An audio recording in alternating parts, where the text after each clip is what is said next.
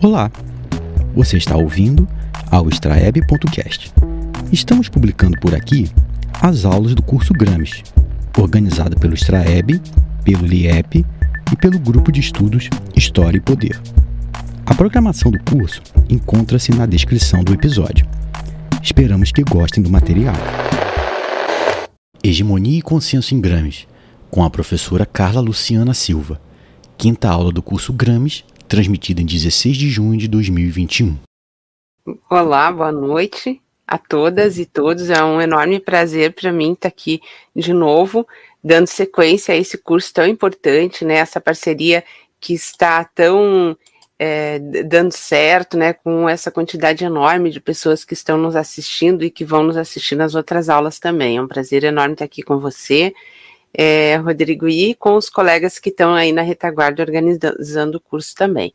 Então, espero que a gente vai, vai ter uh, uma noite agradável aqui. Eu uh, vou me apresentar também para as pessoas que não podem me ver eu estou uh, com o meu cabelo preso, eu uso óculos, meus óculos vermelhos, eu estou com um casaco, porque onde eu estou, que é no, Paraná, no oeste do Paraná, está frio, e atrás de mim eu tenho a minha estante com uma cortina de motivos peruanos aqui latino-americanos. Então, essa sou eu aqui na minha casa falando com vocês hoje.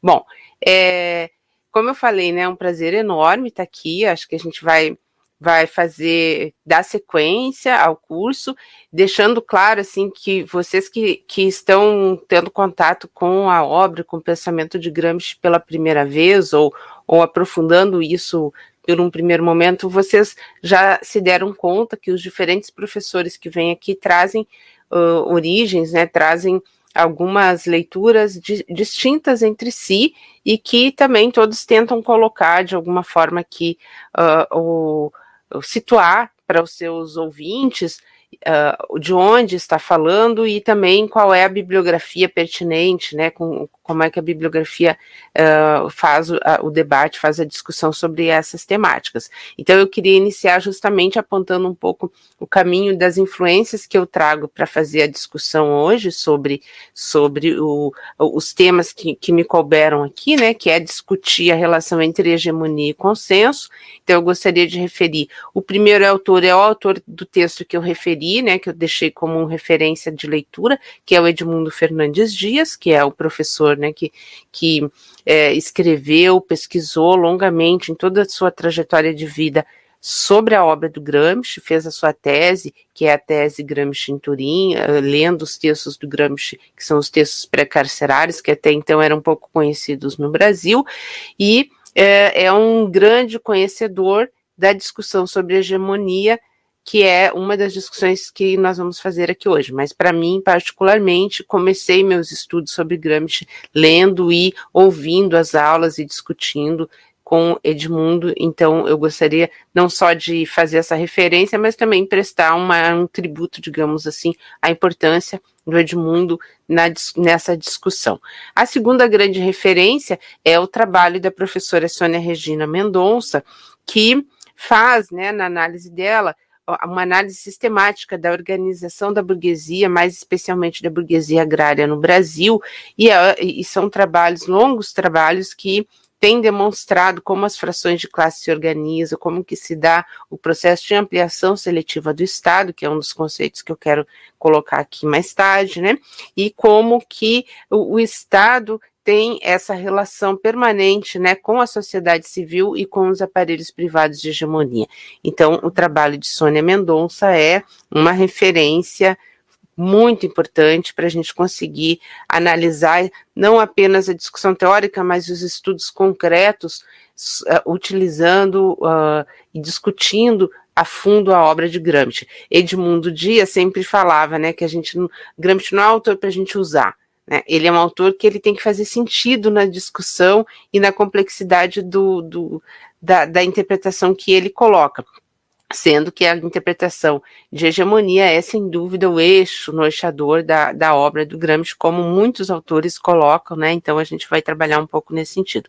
A terceira autora é a professora Virginia Fontes, que vai estar conosco aqui também na sequência né, do nosso curso e que aprofunda, tem aprofundado imensamente os estudos sobre os aparelhos privados da, uh, burgueses. Né? É, então, uh, esses três autores são, são estudos empíricos, né, mas que trazem e avançam também na discussão é, sobre, sobre hegemonia, sobre consenso e sobre os outros conceitos, as outras categorias utilizadas pelo Gramsci.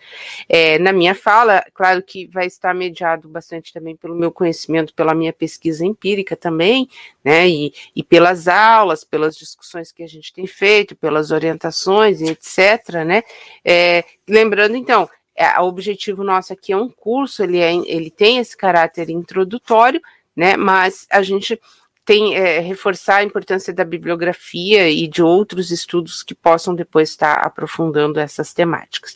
Então, entrando especificamente, eu vou separar em duas ou três partes, talvez, a minha fala. A primeira delas apresentar alguns dados que são bastante gerais sobre os dois termos, que são os termos, então, que eu, que eu elegi, que é hegemonia e consenso, né? São, de certa forma, pares discursivos, eles estão juntos uh, muitas vezes, são usados como sinônimo, mas eles não são propriamente sinônimos.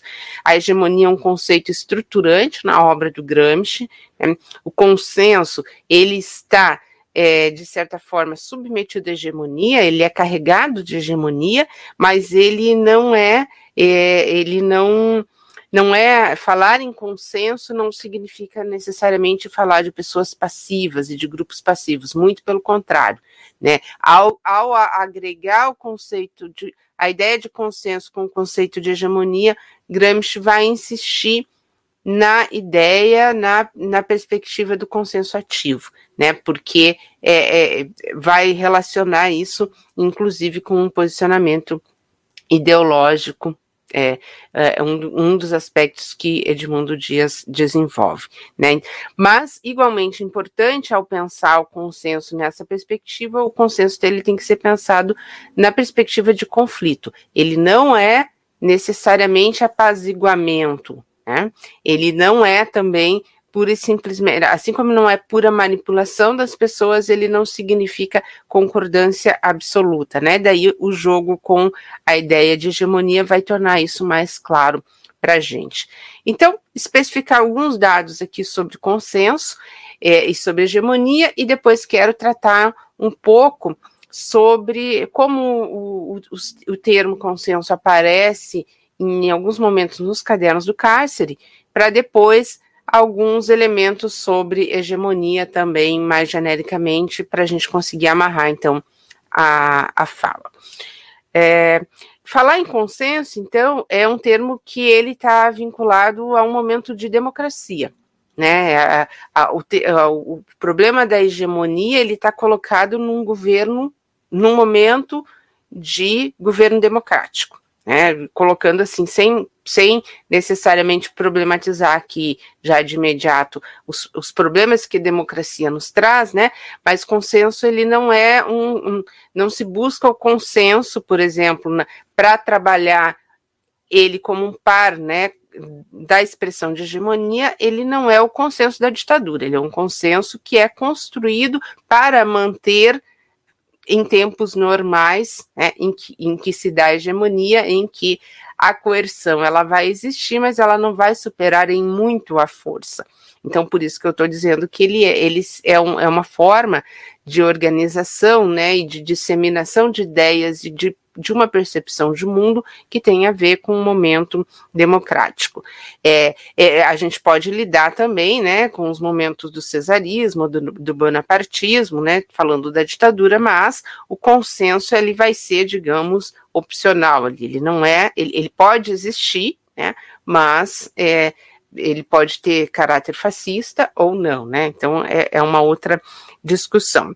É, e aí, quando que acontece uma ditadura, um cesarismo? Uh, quando, justamente, quando as lutas populares elas estão suficientemente fortes, né, e elas estão, de alguma forma, colocando em xeque a, a, a hegemonia burguesa. Depois, né, no final, para quem lê o texto do Edmundo, sabe que ele, ele vai deixar claro isso, né? Quando ele está falando de hegemonia, para ele, existem dois tipos de hegemonia possível, né? Hegemonia liberal ou a hegemonia da classe trabalhadora que tem na sua interpretação de mundo o marxismo. Então, são essas duas as, as duas possibilidades é, que já nos coloca que pensar hegemonia não é pensar pequeno, é pensar grande, né? É pensar numa visão de mundo ampliada, porque essa é a chave da hegemonia no Edmundo, na leitura do Gramsci, que é transformar uma visão de mundo na concepção de mundo não apenas da minha classe, mas da classe que eu estou dominando. Então, é a racionalidade que se faz história nas palavras que ele coloca. Então, isso é uma ideia muito importante, porque a gente sabe né, que hegemonia é usado de forma distinta, é usado de forma como predomínio, ou apenas do ponto de vista da política, né? Existem outros usos, então, da ideia em si de hegemonia, mas não é, não, não correspondem necessariamente ao conceito na forma que ele aparece de forma estruturante no pensamento de Gramsci. O consenso, é, ele pode ser visto como uma forma de manipulação e se confunde em grande medida com a opinião pública. Gramsci vai ter várias notas aos longos, ao longo dos cadernos do cárcere, dos diferentes cadernos discutindo a opinião pública, e quando ele faz isso, a gente consegue entender um pouco mais, aprofundar um pouco mais isso, né? Existe manipulação, porque a opinião pública ela é fruto de manipulação, ele vai dizer, quando o Estado deseja uma dada posição, ele forja uma opinião pública, isso é feito, né? A imprensa, os, os veículos de comunicação têm feito isso sistematicamente no século XX, pelo menos, né? É, mas é, é, amarrando a isso, né? Quando o consenso ele faz parte de um projeto hegemônico, de uma disputa hegemônica, ele vai estar ligado a uma visão de mundo, que, nas palavras do Gramsci, uma visão de mundo coerente, na qual as demais classes acreditam e usam como guia da sua ação. Né? É, então, é, é, esse, esse, é um outro aspecto importante para gente, a gente recuperar.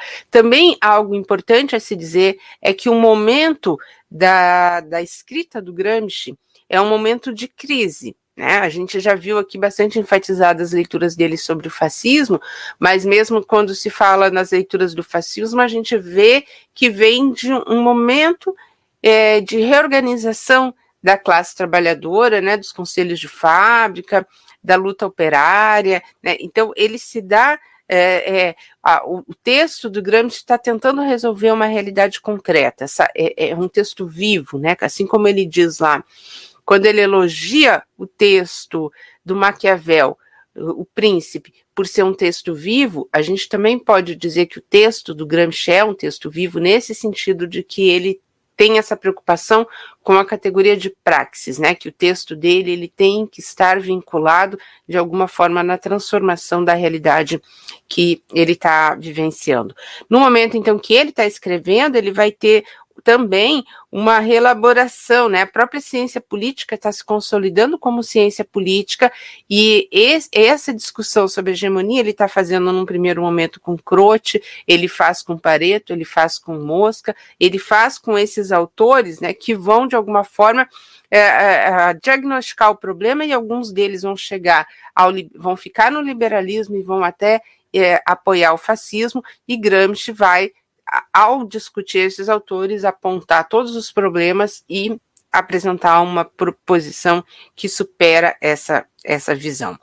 É, para chegar a uma, para haver uma hegemonia política, é preciso haver um consenso ativo, popular, né, que se construa para que a, aquelas ideias da hegemonia dominante façam sentido e sejam o guia daqueles que são os dominados, né? Não se trata da paz dos cemitérios, não se trata da paz estabelecida através de uma ditadura que impeça a voz, né? Que cerceie o direito de voz, não é não é não é isso, né? Mas é um espaço, é, não é um espaço sem conflitos, né? E ah, pode haver soluções provisórias no processo de hegemonia e a opinião pública ela vai mudando também de acordo com essas soluções provisórias que vão sendo geridas no processo da classe que domina a hegemonia. Aí a gente vai tentar ver um pouquinho melhor quando trata especificamente da hegemonia. É, então, bom, é preciso também, eu acho que é muito importante para a gente entender o contexto que o Gramsci está falando, situar aquele momento histórico que ele analisou, que é um contexto de estudo sobre as massas, sobre as massas de uma maneira geral né, a cultura que depois vai redundar na sociedade de massas, na cultura de massas, né? E aí a gente inclui também esses autores que pensam as massas como massas amorfas, né? Estou falando do Le Bon, estou falando é, de uma leitura do Ortega Gasset, ou seja, vão ser, é, ele, ele e do Freud, né? Que em alguns momentos aparece a, a psicanálise aparece muito resumidamente, mas ela aparece dentro desse contexto de explicar a, a existência dessas massas e não simplesmente jogar e pensar que as massas elas são absolutamente manipuláveis e amorfas. Ele está trazendo a importância de visualizar como que se cria consenso e como que elas são importantes no processo de hegemonia. Depois, então, ele vai fazer essa separação, dizendo que, embora exista um momento que é um momento par, uh, parlamentar em relação ao aumento do voto, né? Que o voto é uma, é uma coisa importante, mas a hegemonia não se restringe ao momento do voto. Né? Então, é, é, pensar isso coloca esse medo das massas, coloca o, a questão do, da violência né? como, como motor da ação política, é, que, se, por um lado, vai ser essa saída que o fascismo vai colocar, mas é, vai estar sempre presente na concepção do Gramsci que o consenso, é, nessa forma da hegemonia, ele vai se dar em paralelo, em conjunto com a coerção. Então, isso é um aspecto que eu vou retomar logo em seguida aqui. Eu acho que é interessante quando a gente pega o dicionário de, do pensamento gramsciano, da, que está editado no Brasil pela Boitempo, ela, o dicionário deixa isso bem claro, uh, de que, que, que o que se trata do consenso ativo dos governados e também do consenso passivo. Então, o consenso é ativo quando os governados participam da vida do organismo estatal, em cuja condução há governantes aceitos por aqueles. Eu estou lendo um trechinho aqui do dicionário. O consenso é passivo quando os governados subscrevem com atos formalmente democráticos, ou seja, o sufrágio, né, a aceitação daqueles que os guiam e que, por isso, numa perspectiva de democracia formal, tendencialmente os dominam. Então, vejam, é, eu, eu comecei amarrando a discussão da hegemonia da democracia aqui, porque é, é, na democracia a gente pode ter esses dois conjuntos, então, o consenso ativo e o conjunto passivo. É, mas é, é preciso, né? Então, acho que um pouco vai, vai tornando mais claro que é preciso ter em conta que, eh, por um lado, as pessoas não são todas iguais, mesmo de um, dentro de um determinado grupo, e que elas vão ter apreciações e leituras, né? É uma discussão que o Gramsci faz muito nos, nos trabalhos, de, nos textos de cultura, no caderno 4, no caderno 5, no caderno 4 no caderno 6, é, no, no, nos cadernos, no volume 4, no volume 6 dos cadernos do cárcere, em que ele vai se colocando esse desafio de entender como é que as pessoas leem, como é que as pessoas se colocam diante dessa produção da da hegemonia. Né? Então ele diz assim: olha, é preciso preparar a guerra durante a paz. A, a, guerra, que depois a gente vai chegar lá no final, né? Entendendo isso como hum, a hegemonia sendo pensada e produzida como um momento da guerra de posição, mas ele diz é preciso preparar isso, né? Então ele diz é, é necessário um tipo de preparação para o consenso. A capacidade máxima do legislador se pode deduzir do fato de que a perfeita elaboração das diretrizes corresponde a uma perfeita predisposição dos organismos de execução e de controle e uma perfeita preparação do consenso, aspas, espontâneo das massas. É, que devem viver aquelas diretrizes, modificando seus hábitos, sua vontade, suas convicções, de acordo com aquelas diretrizes e com os objetivos que elas propõem atingir. Então, não basta ser um discurso político da liderança política, ela tem que fazer sentido. Uh, já já a gente vai ver e uh, apontar que esse fazer o sentido não é só um fazer o sentido no campo das ideias. Ele tem, ele tem uma materialidade, né? Então é dentro dessa materialidade que a gente vai entender que o Gramsci está o tempo inteiro pensando na praxis e o tempo inteiro discutindo no âmbito da filosofia da praxis, que é o marxismo. Né, que ele, ele usa essa expressão muitas vezes quando ele está se referindo ao marxismo, né, a filosofia da praxis. Bom, dito isso,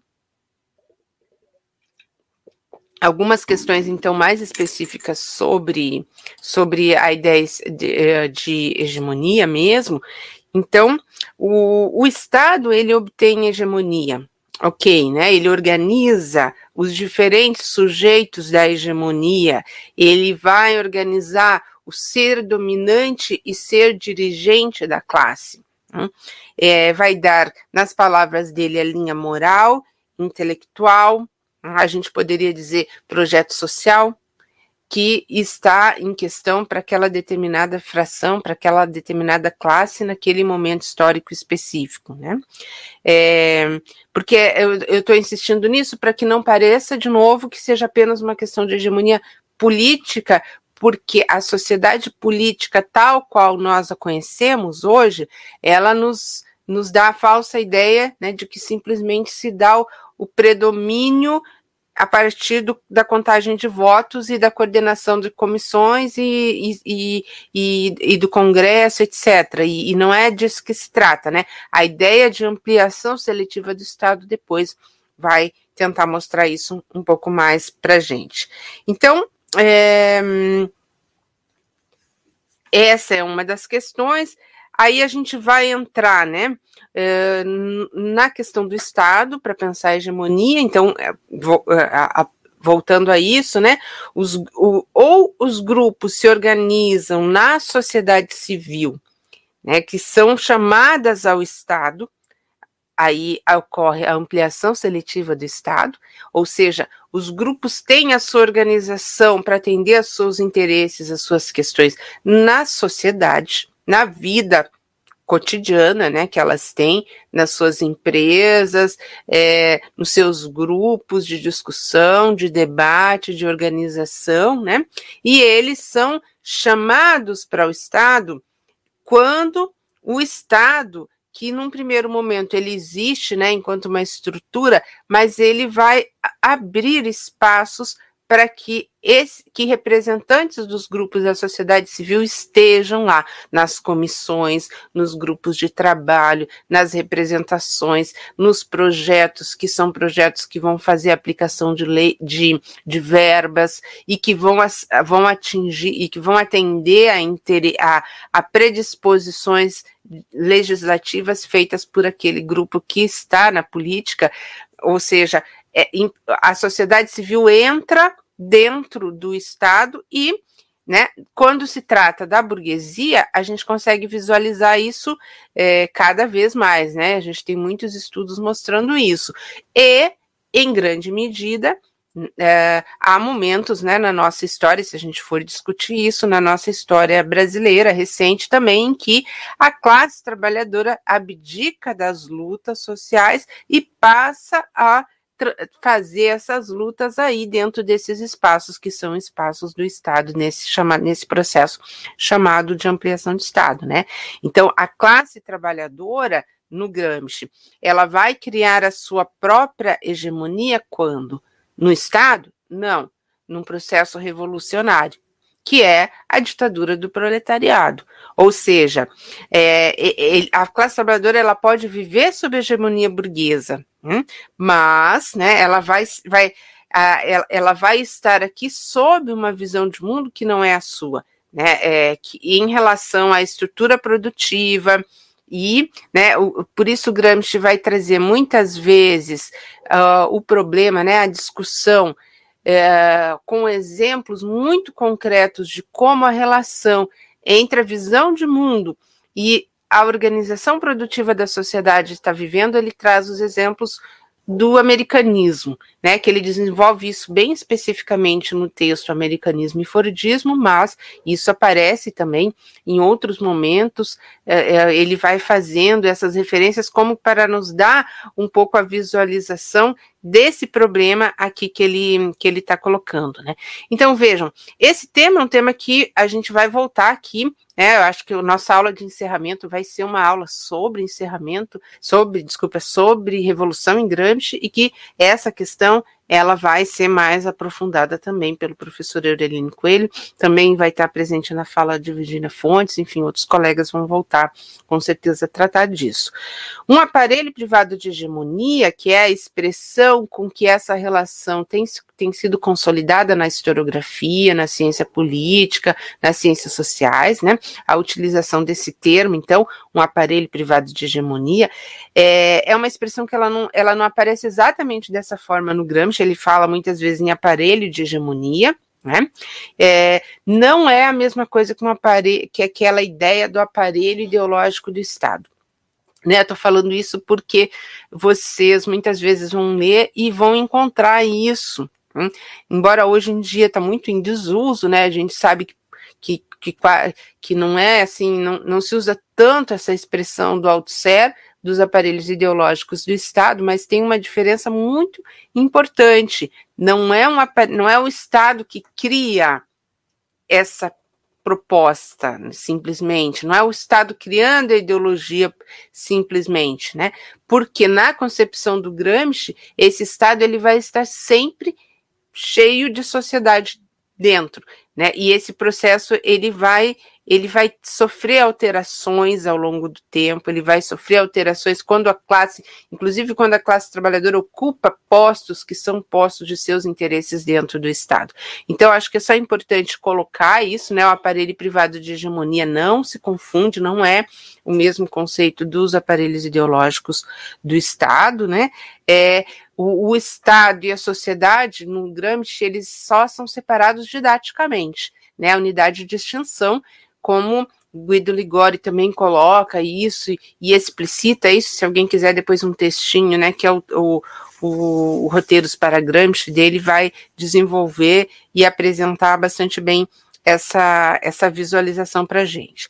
Bom, mais um ponto aqui, a ideia de hegemonia é, é, também tem uma força metodológica imensa, que eu acho que ela é super importante a gente aprender, independente da leitura específica aqui.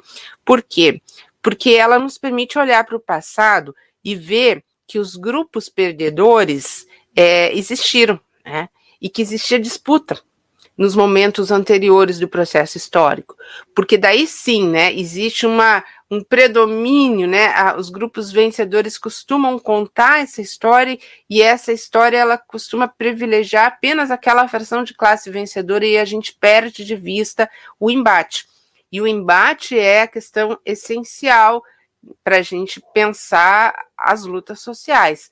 Né? Então, acho que a, a, expressão hegemonia ela, ela pode ser olhada com esse cuidado metodológico, ela ajuda a gente a olhar, quando a gente olha para o passado e parece que não tinha conflito ali, alguma coisa está errada, porque tinha.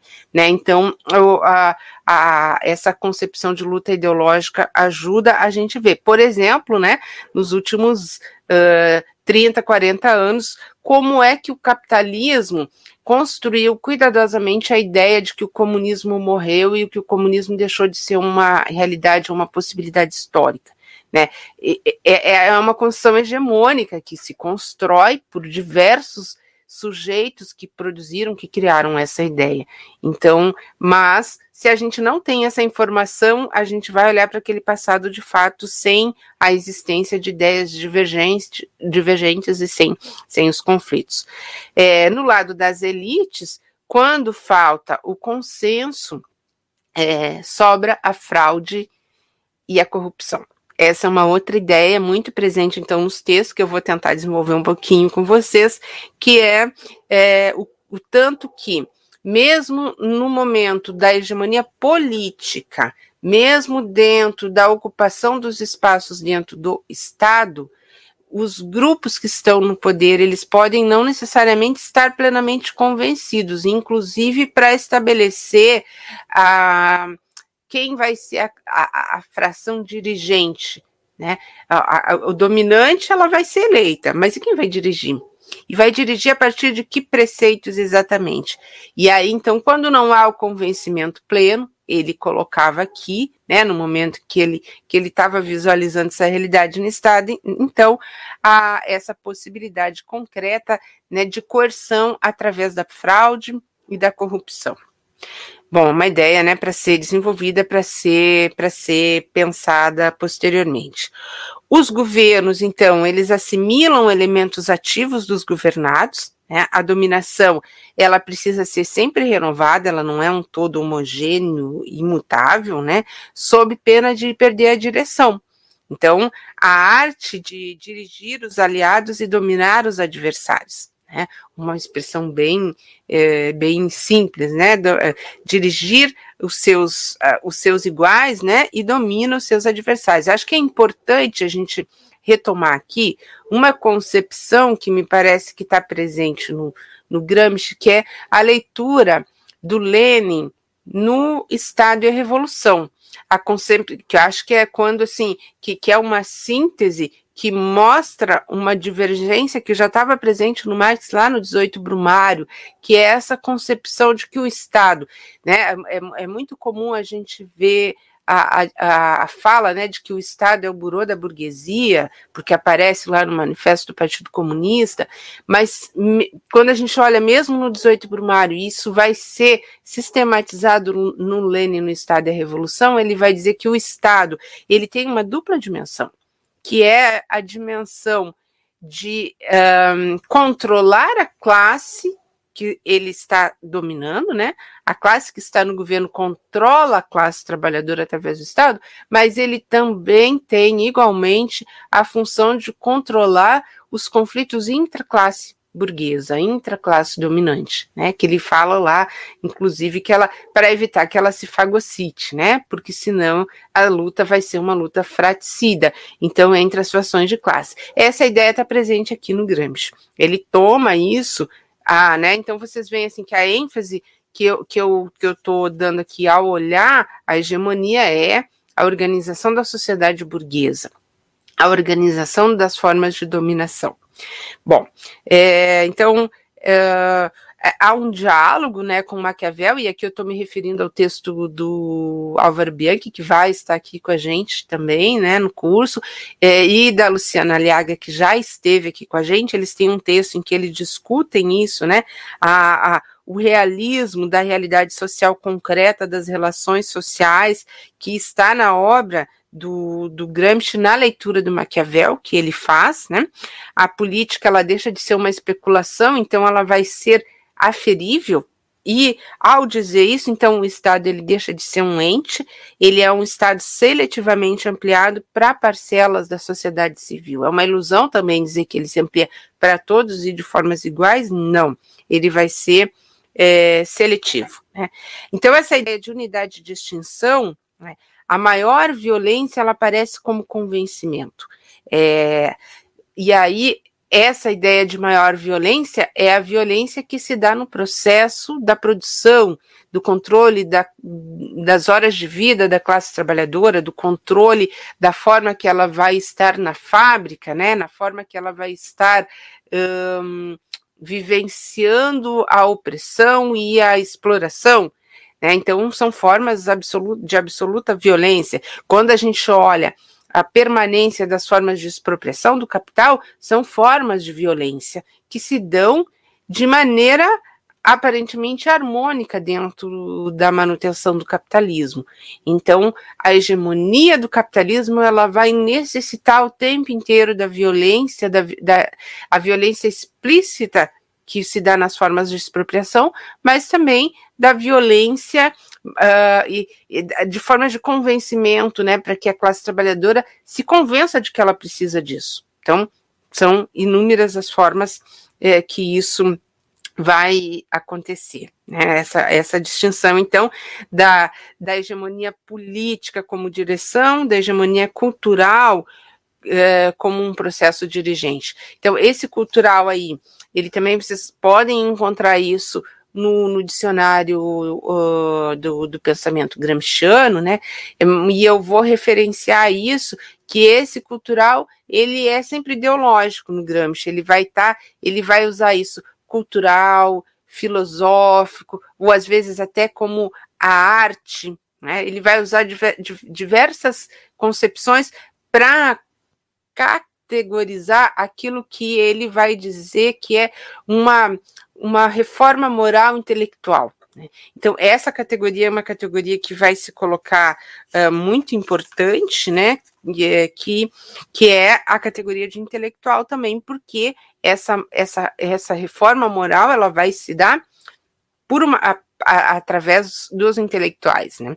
Bom, no âmbito do Estado, né, tanto o direito quanto a justiça, eles aparecem para dar uma aparência de harmonia. Então, acho que a estruturação do Estado, né, a organização da, da, da, da do trabalho e a organização, o, o papel que a, o aparato jurídico tem nisso também acabam mantendo, né, a lei, né, que resguarda os seus direitos, né, é, ela tem essa função. Evidentemente que todos os conflitos sobre aplicação e as lutas políticas para eliminar as leis e para mudar as leis é, é, é, disso que se trata quando se fala que é um processo dinâmico que vai levando transformações, né?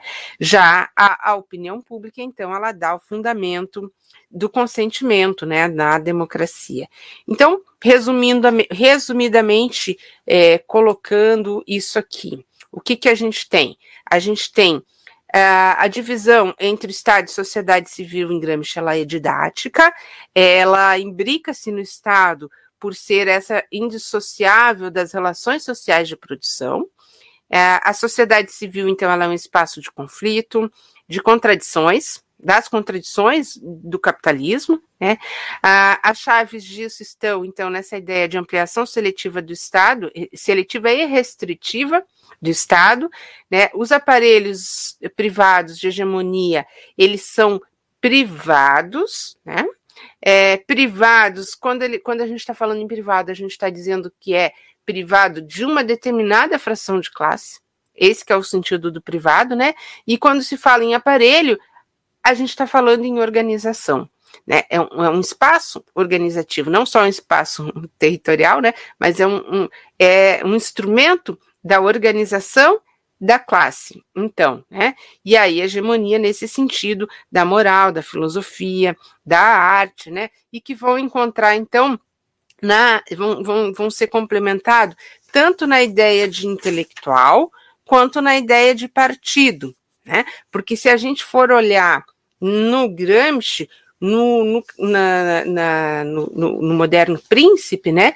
Ele é um partido da classe, né? É, é, a organização do Partido Comunista da Classe, que é o moderno príncipe que o Gramsci está, eh, está defendendo. Então, não, não, não é isso que eu estou enfatizando aqui, né, na minha fala, porque, é, porque eu quero mostrar a organização do processo da hegemonia, mas essa é uma leitura possível também de ser feita. Então, é, alguns momentos em que, a minha segunda parte, né, alguns momentos em que os cadernos tratam um tema, ele vai aparecer uh, do, consenso, ele aparece nos caderno, no caderno 10, que está no volume 6, né, que é a filosofia de Benedetto Croce, e ali, então, vocês vão encontrar esse termo aparecendo, né, de, a, a, hegemonia então vai estar associada à arte, à filosofia, né, é, e, e, ele vai colocar, ela pode se, se tornar implícita na arte quando o processo é normal não violento, é, quando entre a estrutura e a superestrutura existe homogeneidade, o Estado superou a sua fase econômico-corporativa. Já vou falar um pouquinho dessas fases que elas são super importantes para a gente entender a correlação de forças, então, em que os momentos distintos da, da hegemonia vai ser colocada. A hegemonia, então, e essa normalidade aparece nos cadernos do, aqui, né? Falando do Croce, então. Momento das fases: uma da violência, de miséria, de luta renhida, da qual não se pode fazer história ético-política, né? E, o, a, e, essa é uma, então, é o momento da violência explícita, da ditadura, né? O outra é a expansão cultural, que seria a verdadeira história, o momento da hegemonia, né? Então, é, é, há, há uma dialética que a, o materialismo histórico vai aparecer, né? A, a filosofia da praxis vai aparecer como superação, mas ele está criando o, o caminho para a gente conseguir visualizar como é que essa hegemonia é, se conduz. Né? A crise, nesse momento de crise, então, entra, entra em ação os intelectuais, né, de acordo com aquele momento histórico específico, com todas as forças intelectuais e morais necessárias e suficientes para organizar uma sociedade completa e perfeita. Hoje, o espiritual, que se destaca do temporal e dele se distingue de modo autônomo é algo não orgânico, descentrado, uma poeira instável de grandes personalidades culturais sem papa e sem território. Ele está dizendo isso, né? Porque ele vai dizer que foi quase mais fácil se livrar do antigo regime do que construir esse novo Estado que é o estado da unidade, da unidade nacional, porque esse novo estado ele é muito mais complexo e as classes elas estão é, elas vão estar em ação defendendo seus interesses específicos em fração, né? Não é apenas derrubar o antigo regime, parece quase que uma coisa fácil aí dentro desse dessa leitura que ele está que ele tá colocando. Ele vai fazendo essa referência então no Croce, né, para pensar a distinção didática entre sociedade civil sociedade política, hegemonia e ditadura, né? O Estado é sempre uma ditadura, no sentido de quando não, não, não há essa hegemonia, né? Não há essa possibilidade. Então, é, e ele traz aqui nessas notas, né, ainda na, na nota, nos cadernos miscelâneos, na nota na mesma nota que eu tinha citado ainda sobre o Crote, nos cadernos miscelâneos, ele diz aqui para gente, toda propriedade ela é ligada ao Estado. Hum? Também os economistas clássicos, o Estado intervém em todo momento na vida econômica, que é um tecido contínuo de metamorfoses da propriedade. Por fim, né, ele lembra mais uma vez do americanismo, ao dizer assim, que é interessante notar que nessa concepção se contém o americanismo, sempre entre aspas, porque a América ainda não superou a fase econômico-corporativa atravessada pelos europeus na Idade Média, isto é, ainda não criou uma concepção de mundo e um grupo de grandes intelectuais que dirijam um povo no âmbito da, da sociedade civil.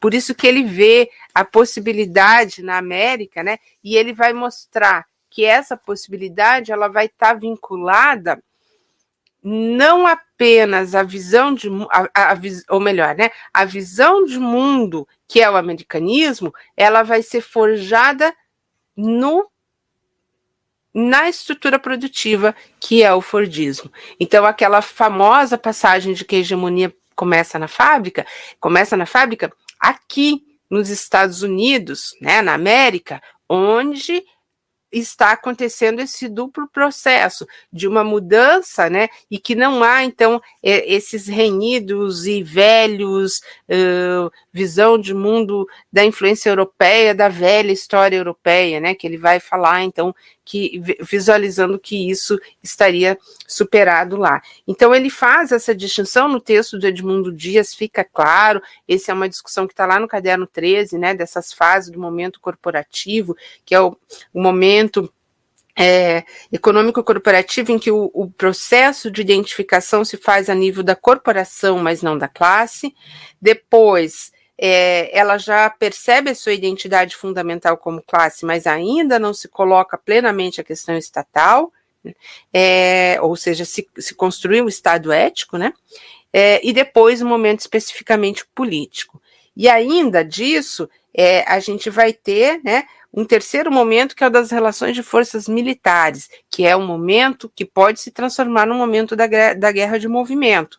É, também é divisível entre militar, no sentido estrito técnico, e o grau político-militar, o da criação de um novo bloco histórico, né, como, por exemplo, a Revolução Francesa ou a Revolução Russa, e da liberação nacional, a realização de um novo bloco histórico, de uma hegemonia é a consecução de uma possibilidade inscrita na totalidade social. Então, eu fiz esse parênteses aqui para que fique claro quando ele está falando desse, desses momentos, que, dos distintos momentos que pode haver uma ação corporativa, pode haver uma ação de conjunto, mas isso não necessariamente vai representar uma ação uh, organizada de classe, né? Tem tá uma relação aí entre a, a, a, classe em si, né? A classe para si, mas é a ideia da organização e da transformação, que então para ele não vai poder só ser uma transformação no campo das ideias, ela vai precisar mudar também, né? A, a, a forma da organização produtiva, mas precisa também da organização do campo das ideias. As duas coisas vão ter que andar juntas, né? Não, uh, prepara a guerra no tempo de paz, né? É uma, é uma das, das metáforas que ele está usando aqui. Então, na reestruturação, no processo que ameaça o Estado moderno, há né, é, é, essa pode desvendar, des, desandar na, na, ditadura, né, no fascismo, né, na, na crise que ele está vivendo, que a gente já viu aqui, ou no momento corporativo, né, onde poderá haver uma construção de intelectuais, é, de sociedade, dentro da sociedade civil, há essa brecha, essa possibilidade colocada aqui também. É, embora o, o, liberalismo se, se, se fixe em lendas, né, a lenda de que o Estado não intervém na economia, é, é, ela, ela, ele está mostrando aqui que não, né, e que isso tá, tem que ser duramente combatido. Um outro momento, então, em que o Gramsci vai colocar, que vai aparecer, esse tema vai ser no Cadernos 13, é, é em que vai estar sendo colocado que as ideias e as opiniões não nascem espontaneamente no cérebro é, de cada indivíduo. Né? É, ou seja, elas têm uma força de ideologia. Né? Tiveram um centro de formação, de irradiação, de difusão, de persuasão. Houve um grupo de homens e de mulheres, Gramsci não usa muito isso, né? Não está muito presente essa perspectiva de que mulheres também têm esse papel, né?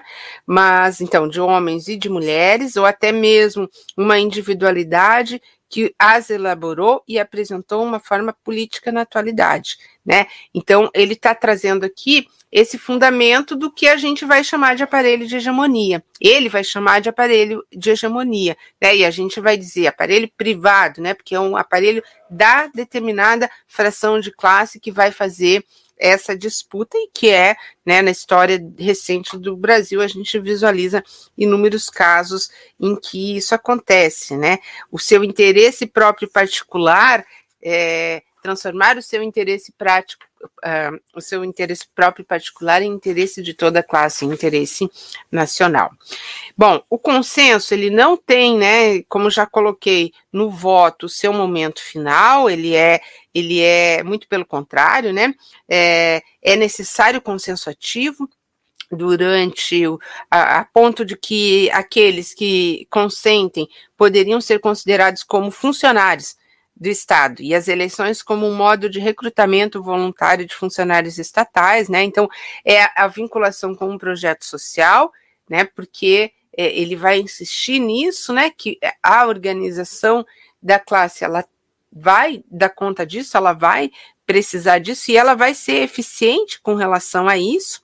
No momento de paz, ela está criando as condições da guerra, e aí ele vai dizer aqui aquela frase que é bem conhecida, em que ele fala que no exercício, aspas, normal de hegemonia, no terreno tornado clássico do regime parlamentar, caracteriza-se pela combinação de força e de consenso, que se equilibram de modo variado, sem que a força suplante muito o consenso, mas ao contrário, tentando fazer com que a força pareça apoiada no consenso da maioria expresso pelos chamados órgãos de opinião pública, jornais e associações, os quais, por isso, em certas situações, são artificialmente multiplicados. Entre consenso e força situa-se a corrupção uh, fraude. Que é característica de certas situações de difícil função hegemônica, apresentando o emprego da força excessivos perigos, isto é, o enfraquecimento, a paralisação do antagonista ou do antagonistas através da absorção de seus dirigentes, seja veladamente, seja abertamente. Então, aqui é uma abertura para o transformismo, né? Que é um conceito também que a gente já falou sobre eles. Uh, então, a opinião pública, ela é uma, ela nos mostra que que mesmo quando o Estado decide é, atuar através da coerção no momento de democracia, no momento de hegemonia, ele vai forjar uma opinião que seja um, de um consenso ativo em nome daquela repressão. Né? Então, né, eu tinha enfatizado a questão de que a violência está presente na, nas distintas formas de expropriação, mas também aqui, né, essa a violência ela não se dá apenas como uma notícia no jornal, se vocês forem perceber isso, né? Ela se dá como esse engajamento da população, esse engajamento naquele momento da repressão policial, que pode até ser um exagero em algum momento, ser considerado, né? A Folha de São Paulo vai considerar um exagero lá nas jornadas de 2013, em algum momento, a repressão, mas no dia seguinte vai dizer, ah, mas agora esse policial agiu certo, né? A repressão ela vai ser sempre necessária e, e ele vai criando um consenso também, né? É, acho que ele é brilhante quando ele está colocando isso nos. Porque senão a gente olha para as pessoas como se elas fossem simplesmente não, não interagisse com isso. Não, há um trabalho de interação e que ele vem sendo feito de forma muito efetiva e muito positiva, né? P pela no nosso momento de hegemonia. Então, o exercício de hegemonia ele vai, ele pode se dar nisso, né? Ele, se, ele pode sofrer momentos de crise, ele lida com a opinião pública, é, com a cooptação, é, com o transformismo, né, entre força e consenso no contexto parlamentar, a corrupção e o transformismo. No período de, do pós-guerra que ele está situando, o aparelho hegemônico se estilhaça e o exercício de hegemonia se torna permanentemente difícil e aleatório. Então, vai se criar esse momento em que é um momento também para essa transformação e para essa possibilidade de outros, de outras, eh, de, de, outros projetos, né? Então, assim, é, aqui ele vai desenvolver a questão da corrupção e da coerção, é, que é, só vou só ler uma passagem aqui, né? Talvez na realidade a corrupção seja a, a corrupção pessoal seja menor do que parece, já que todo organismo político está corrompido pelo esfacelamento da função hegemônica.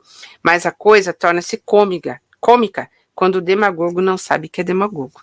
Né? E aí atua na prática como se fosse verdade, que na realidade dos fatos o hábito faz um, mon o hábito faz monge e o chapéu o cérebro. É um pouco a, a linguagem dele que é bastante.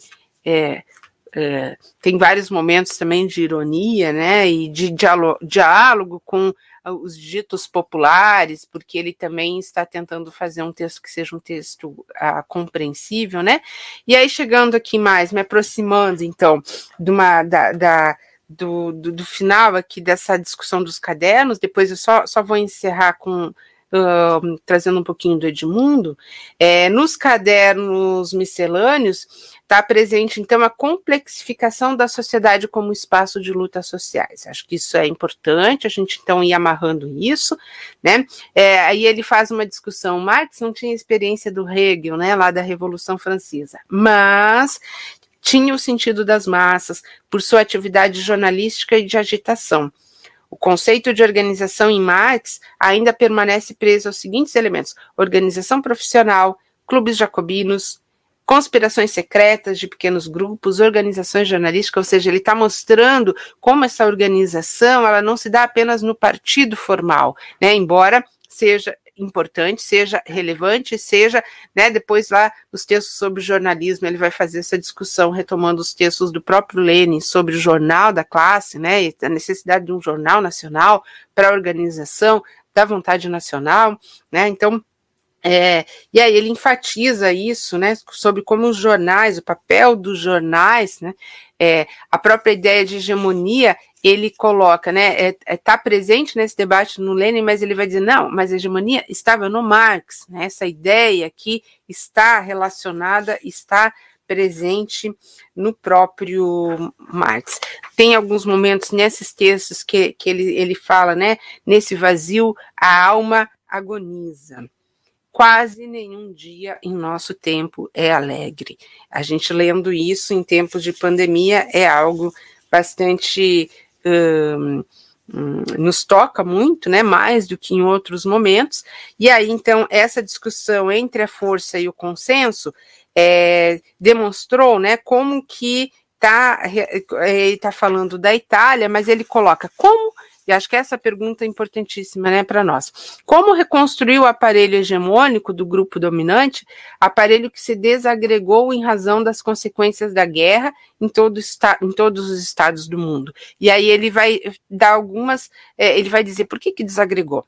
É, talvez, né, é, porque tenha se desenvolvido uma forte vontade política coletiva antagônica? Ele pergunta. Se fosse assim, teria sido resolvido em favor do antagonista. Ao contrário, desagregou-se por causa puramente mecânica de tipo variado, né? Não adianta a, a, a organização da, da outra força. E aí ele diz: o espontaneísmo né? Porque grandes massas anteriormente passivas entraram em movimento, mas no movimento caótico, desordenado, sem direção, ou seja, sem o partido, né? Sem a vontade coletiva, a vontade política coletiva, que é uma ideia que ele vai desenvolver muito, né? Ou porque também as classes médias, elas tiveram na guerra, né? É que ele está falando então no contexto da Primeira Guerra, funções de comando e de responsabilidade, depois elas foram privadas disso no tempo de paz, então gerou esse conflito interno dentro das camadas médias, então extremamente importante, né? Ficando desocupadas justamente depois de fazer uma aprendizagem de comando, e ou então, né, porque as forças antagônicas se revelaram incapazes de organizar em seu proveito essa desordem de fato.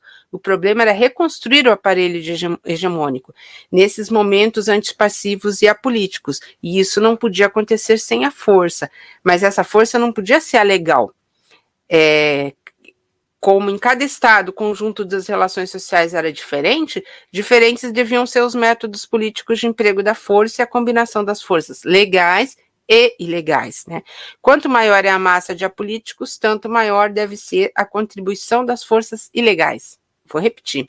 Quanto maior é a massa de apolíticos, maior, tanto maior deve ser deve ser a contribuição das forças ilegais.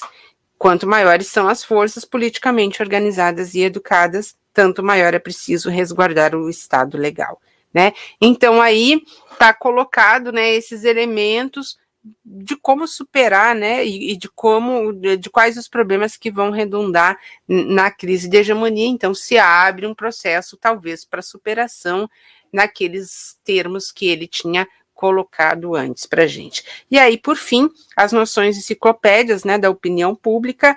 É, o Estado, quando quer iniciar uma ação pouco popular, cria preventivamente a opinião pública.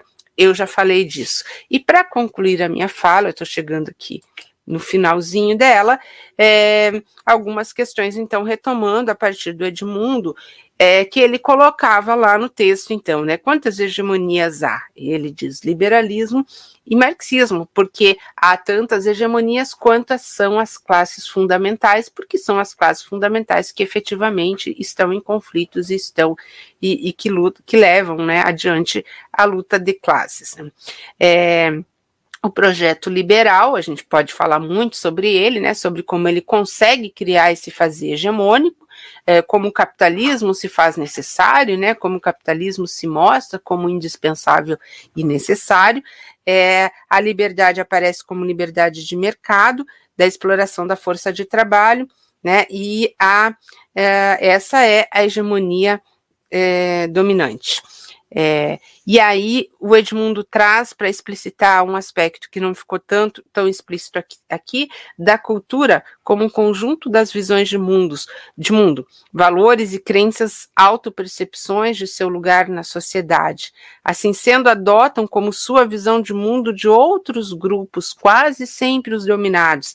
Esse é o funcionamento do que o Gramsci chama de hegemonia, ou seja, quando a visão de mundo, a cultura de um dado grupo se impõe sobre o conjunto dos demais, sendo por ele partilhada. Então, se a gente pensar isso sobre a reprodução do capitalismo e sobre a necessidade do capitalismo, é o processo hegemônico mais perfeito, digamos assim, né?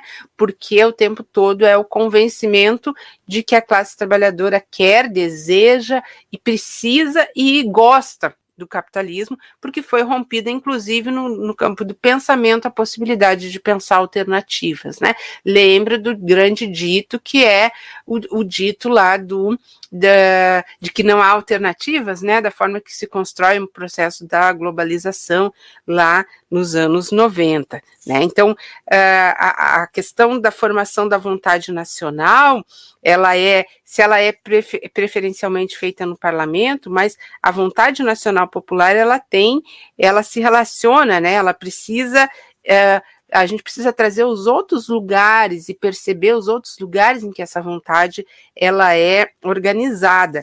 Então, os aparelhos uh, da organização. Então, a ideia de Estado integral, né? Então, sociedade política mais sociedade civil, depois eu posso até mostrar um, um só um, um, um, fluxograma aqui dessa organização, mas isso aí pode ficar para depois, né? Entre a sociedade política, então, executivo, legislativo, judiciário, né? Mas a sociedade civil construída por inúmeros, variados, contraditórios aparelhos privados, né? Que vão estar ocupando espaços de diferentes maneiras dentro do Estado e disputando posições de diferentes maneiras dentro do Estado. Então, quando eu estou falando de hegemonia, é domínio, é direção, mas é organização, porque se não se organizar, não sai do lugar, né? Se não se organizar, a mudança que o capitalismo vai necessitar, né? Se a gente pensar assim em termos uh, a, a, as frações de classe que não conseguiram se adaptar às mudanças colocadas no processo produtivo nos anos 90 e do neoliberalismo, acabaram né, passando pelo velho processo do imperialismo. Sendo, sendo incorporadas pelas outras grandes empresas, inclusive, né, falando um pouco no processo da história do Brasil recente. Para finalizar, a forma da guerra que eu acho que é importante, tá, tá lá no Edmundo, né, quando ele coloca, né, o Gramsci, ele está discutindo a revolução permanente, desculpa, mas é, falando então do Lenin, né, em 17, e na mudança da guerra manobrada, eu vou ter que beber mais uma água aqui. No Oriente, o Estado era tudo. A sociedade civil era primitiva e gelatinosa. No Ocidente, havia entre o Estado e a sociedade civil uma justa relação, e ao oscilar o Estado, podia-se imediatamente reconhecer uma robusta estrutura da sociedade. O Estado era apenas uma trincheira avançada, por trás da qual se situava uma robusta cadeia de fortalezas e casamatas. É, essas fortalezas e casamatas são os aparelhos da hegemonia. Então, é, eu comecei, eu fiz questão de começar essa fala falando do consenso e problematizando o consenso para não passar, não chegarmos aqui no final, então, com a falsa ideia de que no momento da hegemonia ela, ela, ela equivale à pura a, pura aceitação dessa, dessas ideias, né? Mas elas estão sempre em movimento e é preciso ter convencimento do ponto de vista ideológico, mas é preciso ter ensinamento do ponto de vista da organização, né? Quando a gente fala assim do empreendedorismo que vem sendo ensinado nas escolas, né? Ele não é apenas a criação de uma mente empreendedora, mas ele é a educação de como ser empreendedor, porque isso vai ser necessário para a fase futura que vem, que a gente está vivenciando. Então, acho que é, é disso que o Gramsci está falando. Lembrando, então, que dentro dessa relação entre uh, guerra de posição e guerra de movimento, se alguns na historiografia quiseram transformar o Gramsci num autor, né, defensor da guerra de da guerra de posição e que a luta de, ficaria então só apenas dentro desse âmbito desse estado ampliado, na mesma parte em que o Gramsci fala, né, é, sobre a guerra de movimento e a guerra de posição, ele diz: atenção, não se pode escolher a guerra que se quer lutar a menos que tenha absoluta superioridade sobre seu inimigo. Quem que vai ter absoluta superioridade seu, seu, sobre seu inimigo, se não a burguesia, né, nesse processo de desenvolvimento do capitalismo? Portanto, não se pode escolher, a, é, é a luta que vai estabelecer isso.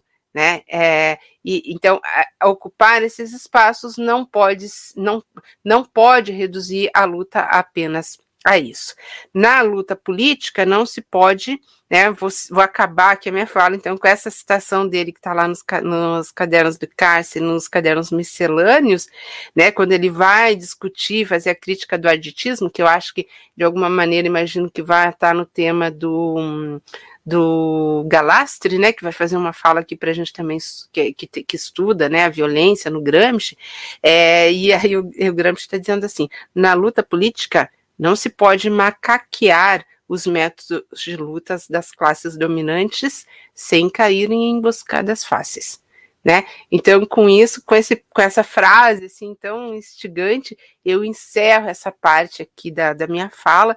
Eu imagino que deva ter questões aí, e aí, com as questões, a gente pode é, voltar aos textos. Então, assim, um pouco para concluir, assim, né, um pouco de, desmistificando as dificuldades que a gente tem, a gente pode muito bem trabalhar com os textos que são textos que nos ajudem na leitura, né, que foi o que eu, de certa forma, eu propus, o texto do Edmundo ajudando na leitura, e através disso chegar nos cadernos do cárcere e ir lendo né? E aí os, e depois volta para os autores que fazem os comentários e permitem a gente então ir aprofundando o conhecimento. Eu particularmente não me considero assim uma uma pesquisadora de Gramsci, né? Eu sou uma estudiosa de Gramsci, porque é, a gente vai, é, até porque tem pessoas aqui que fizeram teses sobre Gramsci, vão estão falando para a gente sobre ele e tal, mas para dizer que é possível, né? É possível a gente trazer esse instrumental dos autores com os quais a gente está trabalhando e também está daí fazendo o diálogo, a, entrando né, no, no, no, próprio texto do Gramsci. Eu acho que a gente vai abrindo e vai ampliando o nosso leque aí de conhecimento, porque hegemonia não é um conceito só para ser usado, né? Não adianta só pegar esse conceito e colocar no texto pela complexidade que eu espero ter apresentado as linhas gerais dessa complexidade aqui, pelo menos nessa visão que eu tentei colocar aqui para vocês. Então, por enquanto é isso, estou curiosa para ver as perguntas de vocês. Obrigada. Obrigado, Carla. É, vou repetir aqui o que já foi dito com enorme entusiasmo nos três chats, né?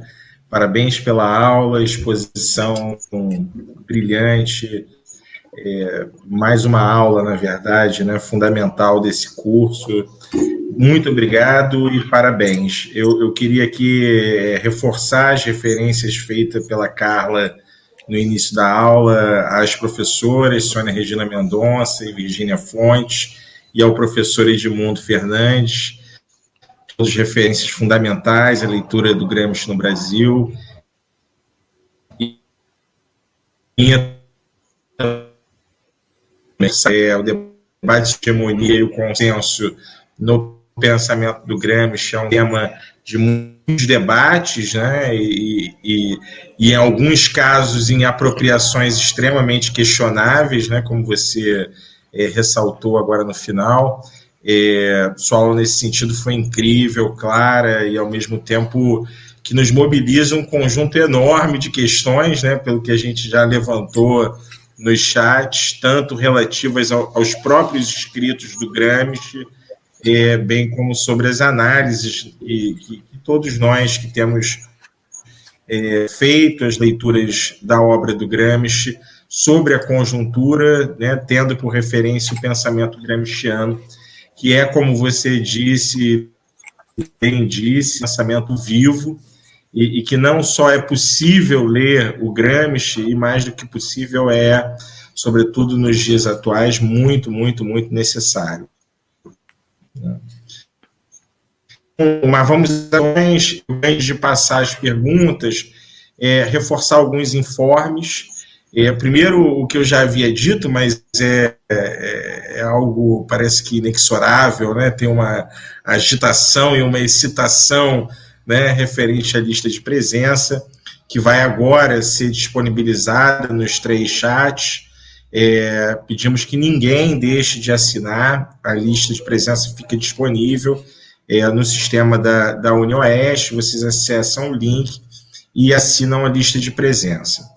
É, o segundo informe é, que eu acabei é, esquecendo de dar no início da aula é que as inscrições no curso ainda estão abertas. Quem ainda não se inscreveu, clica, é, clica no link, acessa o sistema da União Oeste e faz a inscrição. O sistema vai estar aberto para novas inscrições até o dia 14 de julho, ou seja, 14 do mês que vem, data da sétima aula é, desse curso de extensão e que possibilitará, portanto, aos inscritos assistir pelo menos a 50% das aulas. É, um, um, outro informe, que na verdade é, é, é um esclarecimento, é, feito alguns questionamentos que foram colocados no chat. É, a coordenação do curso enviou os e-mails referentes ao link da aula de hoje na segunda-feira de manhã.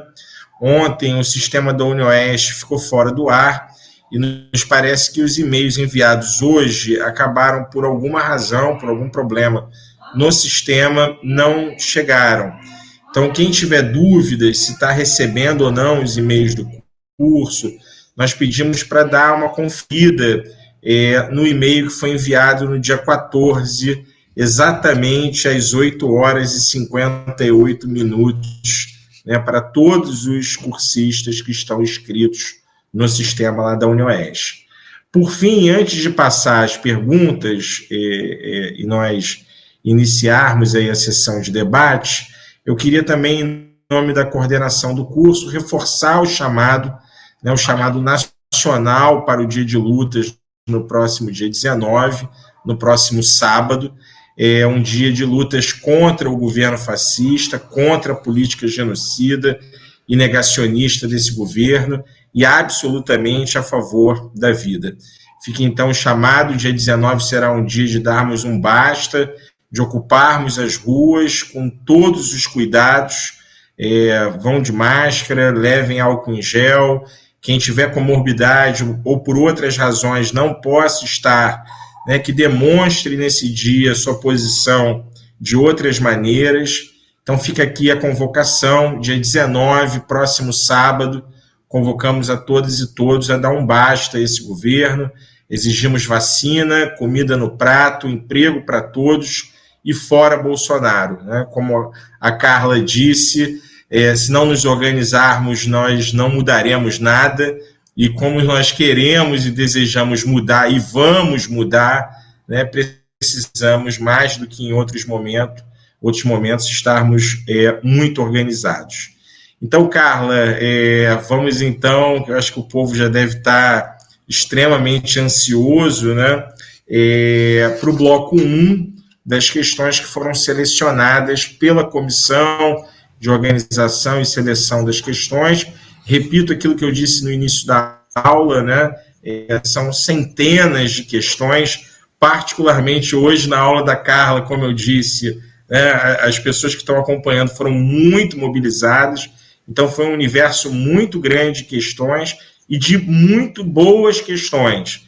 Então a comissão selecionou aquelas que, como eu disse, né, é, é foram entendidas como as questões mais relevantes e mais pertinentes, tanto ao tema quanto à abordagem dada pela Carla na aula de hoje. Então, sem maiores delongas, vamos ao bloco 1 é, de questões.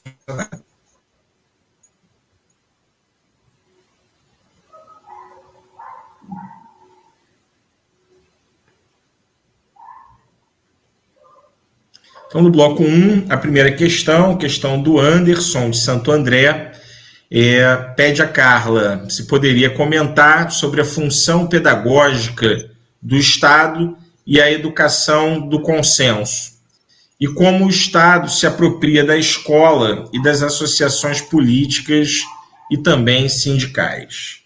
Essa é a primeira pergunta, pergunta do Anderson, de Santo André. A segunda questão, questão do Alexandre, de, do Rio Grande do Sul. É, professora Carla, é, pode comentar um pouco mais a expressão Estado igual a sociedade política mais sociedade civil, isto é, hegemonia coraçada de coerção? E aí manda você, Carla, um abraço do Alexandre de Rio Grande do Sul.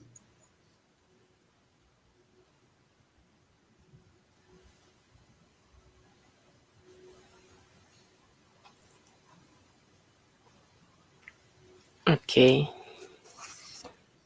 E a terceira questão desse primeiro bloco, para completar esse primeiro bloco, da Tássia Cordeiro, acabamos não conseguindo identificar de onde fala a Tássia, é, pede a Carla se poderia abordar as diferenças e ou complementariedades entre os conceitos de supremacia e de hegemonia em Gramsci. Essas foram as três primeiras questões, as três questões referentes ao bloco 1 do debate. Carla, mais uma vez a palavra está com você. E, e novamente agradeço né, aqueles que submeteram as questões, aqueles que colocaram, tanto aqueles que estão incluídos no bloco 1, quanto aqueles que vão ser incluídos nos demais blocos. Obrigado. Valeu, Carla.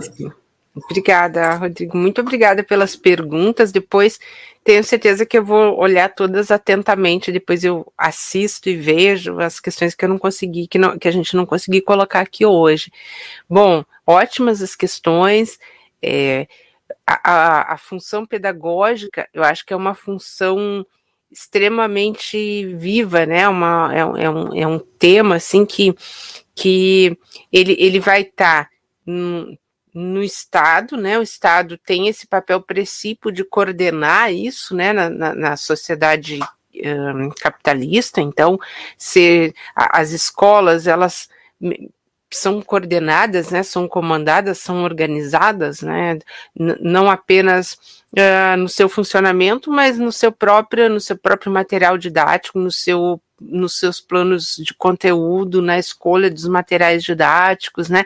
Então, assim, é uma questão é, candente, né? Não é, não é exatamente a área que eu pesquiso, um, mas tem muitas pesquisas que têm mostrado isso, que têm apontado, né?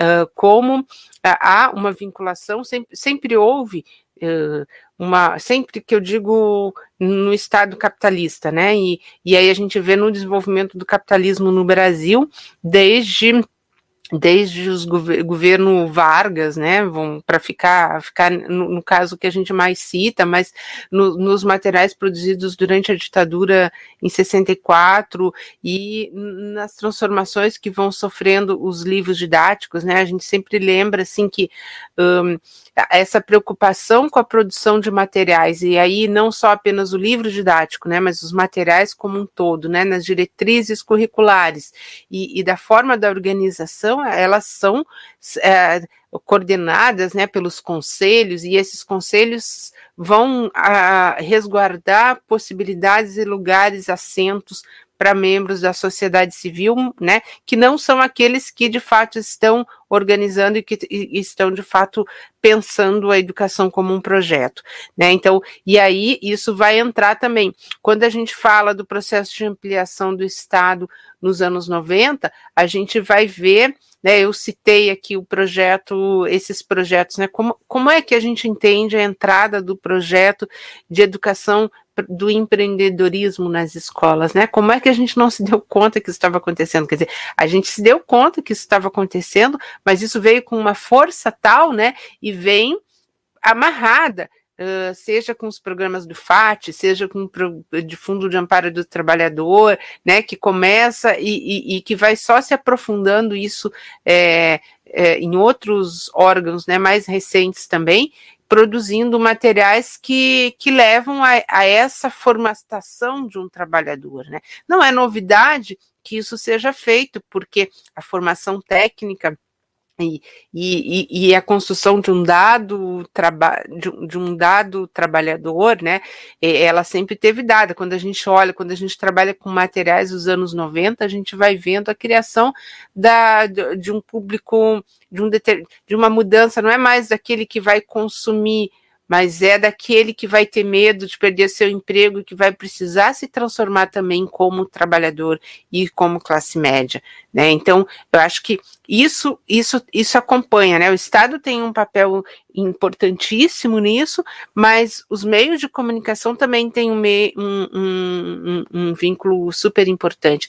Para quem não sabe, eu pesquisei há muito tempo atrás no meu doutorado com a, a editora Abril, né? E aí é um caso clássico em que assim a editora Abril produzia os livros do Mobral, o projeto de educação da ditadura, e depois, nos anos 90, vai produzir a, né, vai ter as suas revistas que entram dentro das escolas, a gente sabe de, de, de, casos assim temerosos, né, que são aqueles casos de venda de produtos da editora Abril dentro das escolas, né, mas é, que também vai ter a revista Veja na Escola, que leva o projeto educacional, né? Claro que isso aí foi se aprofundando e nos últimos tempos não é mais só a editora Abril que faz isso, né? A gente tem o agronegócio produzindo seus agrinhos, né? As diferentes empresas produzindo e estando também produzindo materiais que são materiais aqui no oeste do Paraná, Itaipu, enfim, as, as, as empresas, as grandes empresas também cumprindo esse papel junto com o Estado da educação para o, né, para legitimar o agronegócio, por exemplo. Né? Então ele tem muita vinculação junto Estado e organismos da sociedade civil, porque eu estou entendendo que os organismos de mídia e os organismos de, de, de, de, imprensa, eh, de grande, da grande imprensa, da imprensa dominante, eles são, eles também são sociedade civil, né? Porque tem esse detalhe que eles se vendem, eles se mostram como não sendo sociedade, assim, a ideia de que eles seriam um quarto poder, quando na verdade eles eles estão aí dentro desse vínculo, e aí eu já passo para a segunda pergunta, que é justamente isso, né? A, a existência de uma sociedade política, ela é real, ela você tem um Congresso Nacional, você tem né, o Senado, você tem, você tem o aparato administrativo do Estado, né, é, mas é, ele, como é que as leis são feitas? As leis são feitas é, atendendo a interesses que são interesses cada vez mais presentes das, das frações de classe. Então, assim, vamos dizer, né, se a gente tinha hum, até algum tempo atrás muito presentes, porque vejam, estou falando isso porque é um processo que está se acelerando, né? Mas se a gente tinha ao longo do século XX a presença de representantes das frações de classe na política, cada vez mais a gente deixa de ter o representante, a gente possa, a gente passa a ter o próprio ator da classe na política. Né? Mas isso também porque dentro dos espaços decisórios, não apenas do estrito ali daquilo que a gente vê no debate que está acontecendo dentro do Congresso Nacional, mas nas comissões que preparam os projetos e que fazem os debates prévios para organizar e, e, e para pautar a, a agenda, ela já está sendo feita com, com representantes da chamada sociedade civil o tempo inteiro ali dentro de, dele. Então, eles não são mais apenas representantes, né? Eles são, eles estão lá.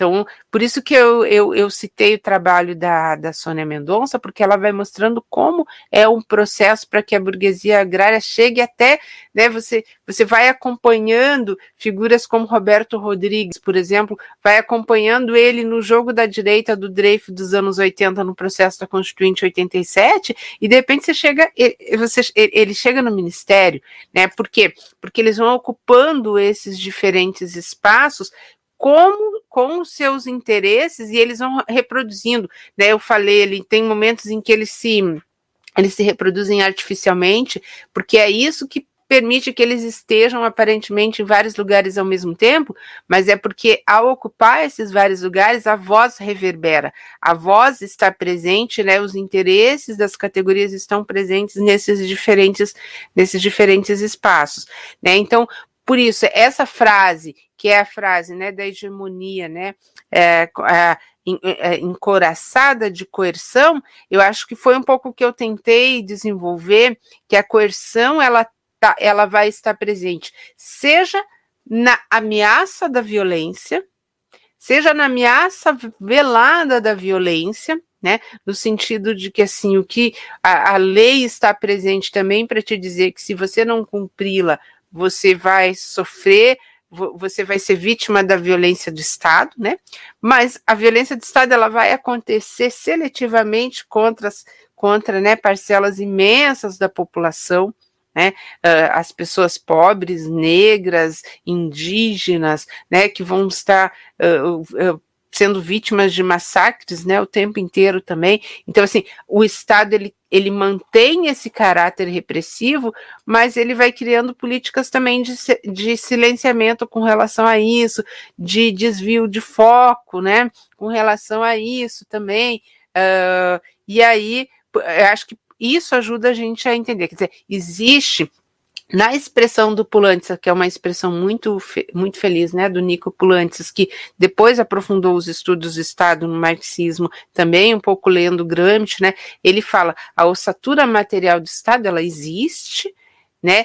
É, ela pode até ser fixa em alguns espaços dentro desse Estado, no sentido de que ele pode permitir espaços de contradição, por exemplo, as universidades, né? Alguns espaços em que ah, os funcionários de carreira estão ali mantendo a, a né, no SUS, né? Que a gente precisa defender e está vendo cada vez mais do que nunca a importância, né? Desse órgão eh, estatal, né? Mas ele existe aqui mas uh, tudo que está em volta dele vai sendo permeado por esses interesses que são interesses privados, privados no, sempre no sentido da fração de classe que ele desenvolve. Então, eu acho que é um pouco isso.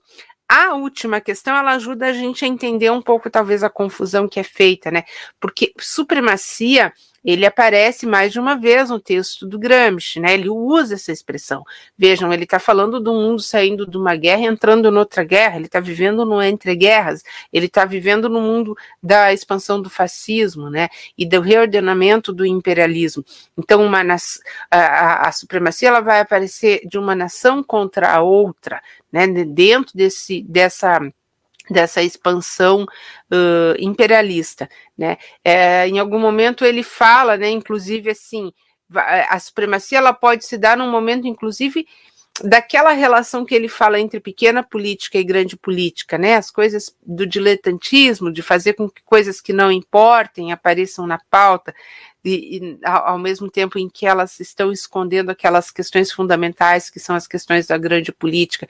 Então pode haver uma supremacia é, é, que não ela não, não está de fato uh, uh, modificando essa essa estrutura, né? Estrutura não é um bom termo, mas ela não está essa base organizacional é, mais ampla do e aí essa base organizacional do desenvolvimento do capitalismo, né? Porque é exatamente nesse momento em que ele que ele vai desenvolvendo o raciocínio dele. Claro, pensando assim, a sociedade que ele viveu, embora assim ele tenha conseguido perceber muito bem essa, essas possibilidades de ampliação da sociedade civil, né, e, e da ampliação do Estado, mas e, e nessa distinção entre ocidental e, e oriental que ele faz, mas a sociedade que a gente vive é muito mais complexa do que a que ele viveu, né? Então, os estudos que estão sendo feitos mostram isso e reiteram, né? Então, supremacia não não não serve, não é que não sirva, né? Ele pode até aparecer nos cadernos com esse sentido mais amplo, mas não é não é simplesmente um grupo dominando, né? Porque vai ter sempre essa dupla função, é a dominação, mas é ser dirigente também. Né, digamos assim, você pode ter um presidente que aparentemente não está lá só para cumprir um cargo, né, que seja um, um, um, um, um César, né, numa solução de crise que ele esteja lá, mas o que importa saber é quem é o seu ministro da Economia, né?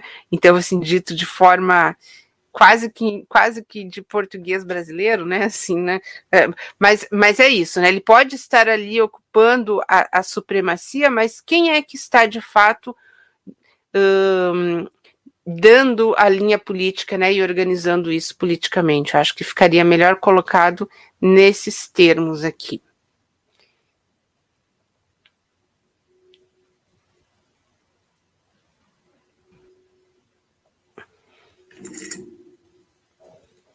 Obrigado, Carla. É, lembrando que o empreendedorismo, né, que já está encampado nos documentos né, dos organismos internacionais por meio do aprender a empreender, né, é, e atualmente por meio da reforma da BNCC, que tem entrado né, por tudo quanto é jeito nas redes, nos sistemas, nas escolas, a partir de projetos e ações elaborados e vendidos por esses APHs né, da classe dominante. Muito bom, Carla, excelente. É, antes de passar ao segundo bloco, eu queria acrescentar uma informação ao informe que eu dei anteriormente. A lista de presença já está aberta, já foi né, divulgada no chat e vai ficar aberta até às 19 horas de amanhã, né, considerando tudo aquilo que a gente já falou nas últimas aulas. Existem pessoas né, que vêm e acompanham as aulas, inclusive de outros países, com fuso e, e, e, portanto, considerando todos esses elementos, a lista fica aberta até às 19 horas de amanhã. E queria reforçar o convite para que todos e todos se inscrevam nos canais dos três grupos de pesquisa, do Straeb, do Estado do Poder, do LIEP. Né? Se você assiste um determinado canal, vá aos outros canais, se inscreva, acione o sininho, compartilhe, isso tem uma importância muito fundamental. Quanto maior o número de inscrições no canal, maior a visualização desse canal, e isso certamente reforça o trabalho que cada um desses três grupos tem realizado, feito e reforça na batalha das ideias né, o nosso lugar na luta de classe. Então, Carla, é, vamos agora ao segundo bloco de questões.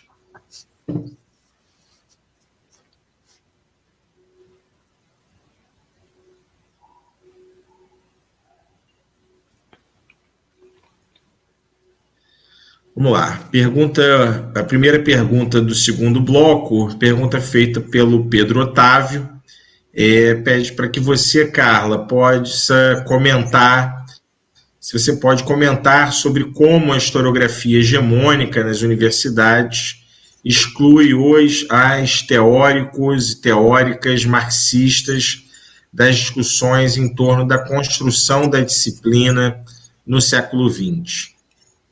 Pergunta feita pelo Pedro Otávio, é a pergunta 1 do bloco 2. Pergunta do Pedro Otávio. Uhum. A segunda pergunta do bloco 2, a pergunta feita pelo Pascoal de Ilhéus, na Bahia. É, só é possível a nova hegemonia se as massas se apropriarem também da teoria, evitando assim que os intelectuais externos desviem o sentido da construção da nova hegemonia. Não é uma pergunta, ele pede para comentar, Carla é o Pascoal de Ilhéus, na Bahia.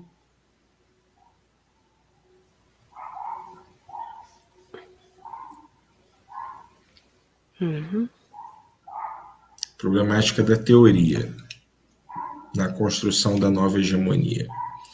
E a terceira pergunta desse bloco 2, feita pelo Fontelli Júnior, é, o consenso nas classes subalternas trabalhadoras assume o mesmo sentido e processo que no contexto da classe hegemônica?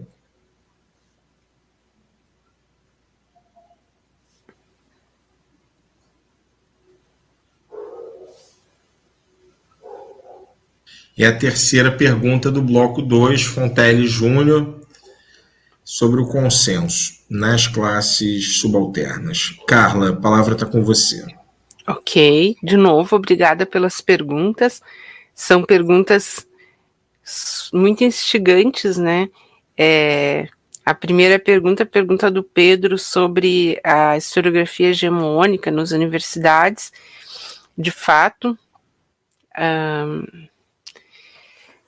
é, é um tema bastante difícil, né? Nós na história temos, na história como um todo, sim, temos realmente muitos relatos, muitas dificuldades que começam talvez na, na própria forma que os professores pesquisadores são tratados, né? Se você vê assim, nos temas de concurso, é, na bibliografia dos concursos, é, na, na abertura de, dos programas de pós-graduação, né, naquilo que eles abrem e que aceitam trabalhos para fazer pesquisa, nas revistas onde a gente vai publicar, né, nas revistas onde, uh, nos pareceres que a gente recebe, mesmo em revistas né, que, que deveriam ser revistas que receberiam todos os tipos de trabalho possíveis, né? Mas se você identifica algumas palavras-chave que te identifiquem com o marxismo, é muito comum a gente receber pareceres dizendo que o trabalho não é válido porque o trabalho é, é, é ideológico, né?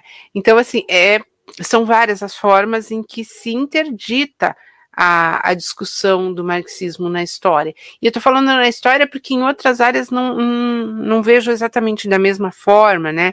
É, há, há, houve uma tradição, digamos assim, de consolidação de uma historiografia, uma historiografia que foi importante, né, da renovação de novos temas, novos objetos, novos problemas, mas que se construiu muito negando que o marxismo também tem, trabalhasse com é, é, esses novos temas e com esses novos problemas, né? E muitas vezes colocando como novos problemas que já vinham sendo tratados, seja lá pela pela escola de Frankfurt, né? Seja pelos por autores que desde os anos 20 dos anos 30 do século 20 já estavam problematizando, como aqui o Gramsci problematizando a questão da cultura, da relação social presente na cultura, por exemplo, né, e muitos outros autores que a gente poderia trazer aqui para discussão, mas que foram, foram apagados. Então, é muito mais assim, né? É um diagnóstico isso, é, mas que eu poderia apontar como contrapartida que a gente tem, né? Eu faço parte aqui, alguns outros colegas que, que falaram e que vão falar do GT dentro da Ampul, né? Que é que é o História e Marxismo, que ele existe desde 2006 e tem feito os simpósios temáticos e que esse simpósio temático tem sempre uma, uma, uma procura cada vez maior, né?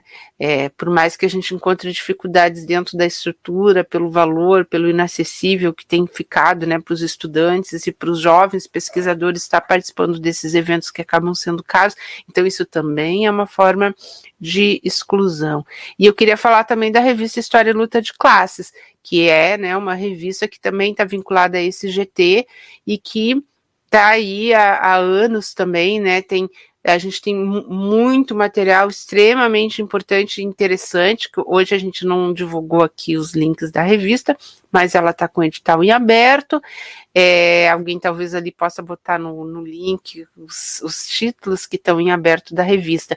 Então, eu acho que assim, existem essas várias formas de interdição, que podem começar pelo currículo, podem começar pelo, pela bibliografia, né? Mas que eu acho que precisa ter esse movimento também de conhecer a bibliografia que existe para talvez, né, ir mostrando para os colegas que a diversidade, né? Que se houve um momento que foi importante fazer uma crítica ao estruturalismo, é, que isso está situado, isso já passou, a gente já superou, né? A gente, a gente já reorganizou, digamos assim, e com muita tranquilidade a gente trata de do, do, dos temas que a gente quiser no marxismo, né? A gente fala de memória, a gente fala de direitos humanos, a gente fala de terrorismo de Estado, a gente fala é, de cultura, né? A gente fala do, dos temas que a gente quiser, o que nos identifica não é o tema que a gente está trabalhando, mas é a perspectiva da análise que a gente está fazendo, né? E que, que eu acho que é, é isso que, que, que a gente está recuperando um Gramsci que é um Gramsci marxista. Né? Então, nem todos os autores que recuperam Gramsci o fazem sob essa perspectiva. Né? Então, essa dificuldade também ela está colocada, mas os autores eles estão aí, as leituras elas estão disponíveis, né? E a gente vai construindo isso, né? Eu falo de dentro de um, de um programa, de um curso que sempre esteve aberto, né? Num, num, né? A, a, outras posições, a outras leituras, a colegas né, que trabalham com outras perspectivas, mas a gente está fazendo o nosso trabalho aí e, e, e, claramente, né, abertamente marxista. A própria. É, eu, particularmente, faço parte da, da coordenação nacional do GT Marxismo desde que ela dela foi criada, né?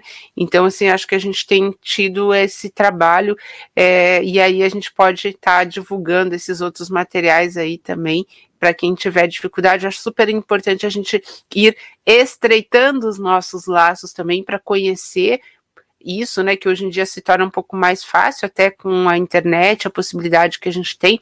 O GT História Marxista tem um grupo no Facebook, enfim, a gente tenta, tem, tem o site da Virginia Fontes, que certamente ela vai divulgar aqui também, que são formas de estar divulgando esse trabalho para ficar no âmbito da história, né? Eu sei que aqui tem pessoas que não são da história, mas eu acho que a pergunta tinha um pouco esse sentido na história e na historiografia.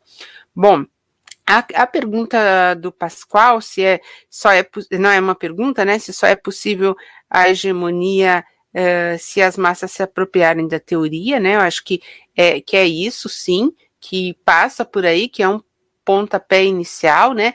Hum, e, e, e, a compreensão que esses alertas que o Gramsci vai fazendo nessas discussões aí, de que as pessoas não pensam igual, que é preciso, tá ali a história luta de classe, é, com a chamada em aberto dossiê América Latina, Lutas Sociais e Revoluções, até 31 de agosto. Então, sintam-se convidados.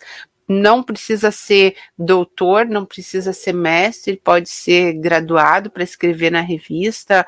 É, acessem, tem o site. Eu também faço parte da, do, do grande conselho da revista, então a gente é, acho super importante divulgar. Tá ali até 31 de agosto. Então, é, encerrando aqui na questão do Pascoal, né?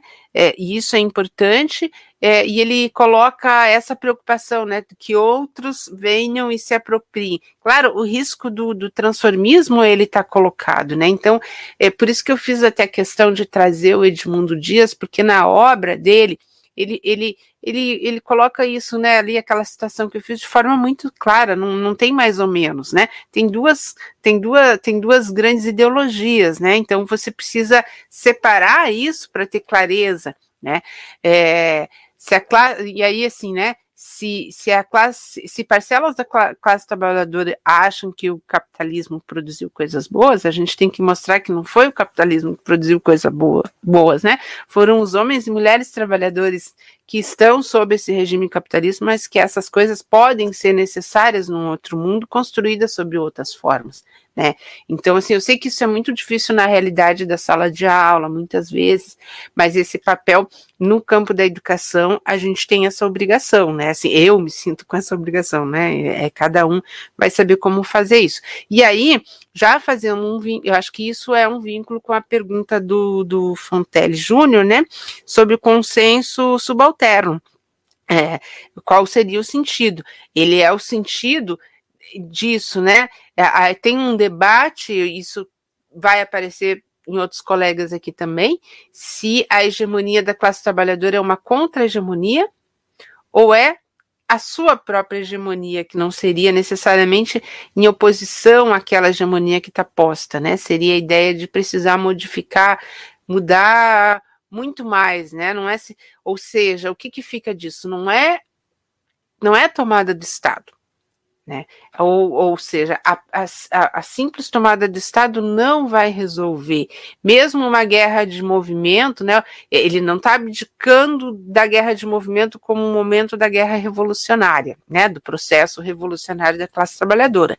Mas não, ah, se jogar todas as forças na simples tomada desse poder, é, é, e não ter esse processo prévio da discussão, né, que a gente pode colocar aqui como teórica e organizativa, né, porque não é só mudar o pensamento, né, não é, a gente está muito longe de um Gramsci idealista que acredita que a, as ideias vão modificar as coisas, as ideias são necessárias, né, a visão de mundo ela é necessária para evitar esse a volta para as necessidades antigas daquele mundo antigo, né? Vai ser um processo lento isso, uh, né? Mas eu, eu então eu, eu diria que né, é não pode ser, né? Esse consenso subalterno é, com certeza fala depois de Aurelino Coelho, vai trazer isso, né, da retomada do espírito de cisão, né, daquilo que nos unifica enquanto classe, da necessidade de romper com é, essas visões que são visões mitificadoras da classe e, e, e tal, mas então é, nesse espírito, né, de que, de que seja a construção de, de, de um projeto social de fato é, alternativo, na falta de algo melhor, mas alternativo do ponto de vista que seja na concepção que o Gramsci está colocando, né, que seja a construção do comunismo. Né? Agora, qual o comunismo? Isso também precisa ser pensado, né, precisa ser discutido coletivamente. Eu acho que é um pouco essa perspectiva. Eu tenho certeza que os meus colegas que vão vir depois de mim, que vão enfocar mais nisso vão trazer mais elementos e essa questão pode voltar, pode ser colocada de novo, né, nesse sentido da hegemonia da classe trabalhadora, que seja a sua hegemonia, né, não apenas rebatendo essa que está aí, ou uma hegemonia um, simplesmente invertendo os sinais, porque isso a gente já sabe que não vai dar certo.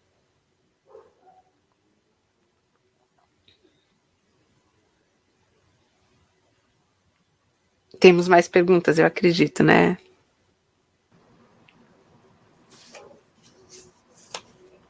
Sim, Carla, temos sim. É só antes de passar para o terceiro e último bloco, Carla, é, reforçar o convite para que todos e todos conheçam a revista História de Classe. Como a Carla disse, está com período aberto para submissão de artigos para um novo número, mas eu convido também a conhecer os números anteriores. Né? Os números anteriores estão disponíveis, link aberto. É um trabalho fundamental que já acumulou um conjunto muito significativo e importante de números e repito, está né, tá disponível para acesso pela internet em formato PDF, gratuito, e, e fica aqui firmemente o convite a todos e todos a visitar né, a revista História de Luta de Classe, ler os números anteriores e acompanhar é, os novos números. Carla, então vamos ao terceiro bloco, novamente agradecendo a todas e todos que tem feito questões e enviado as questões via o chat. Vamos então ao bloco 3 de questões.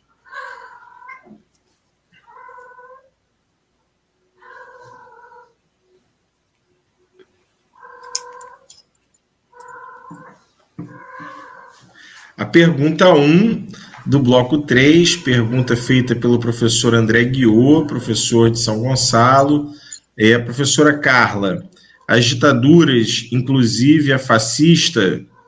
Eita, saiu. Saiu da pergunta do André Guiô. Volta à pergunta 1, a pergunta do André. Vamos lá, André Guiô, morador de São Gonçalo, pergunta à professora Carla. As ditaduras, inclusive fascistas, prescindem da hegemonia? Como o debate da hegemonia se apresenta nos regimes políticos? Pergunta do André Guiot.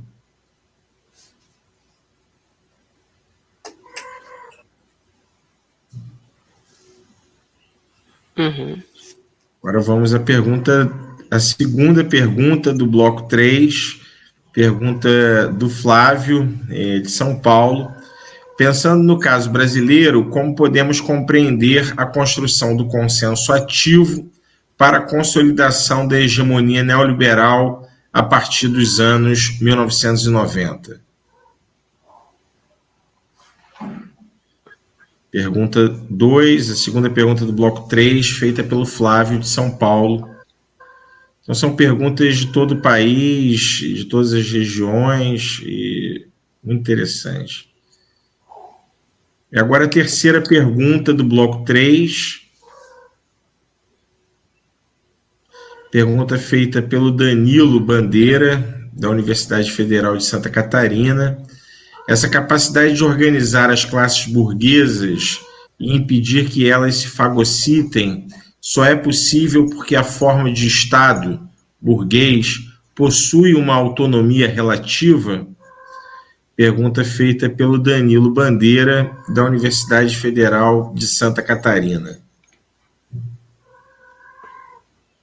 Essa então é a terceira pergunta do bloco 3, o terceiro e último bloco de questões do dia de hoje. E a quarta questão da Nelly Varanda é, pergunta o seguinte: Gramsci destaca o intelectual como organizador das vontades coletivas nos aparelhos privados de hegemonia. Neste momento do Brasil, é possível vislumbrar a presença desses intelectuais? Onde?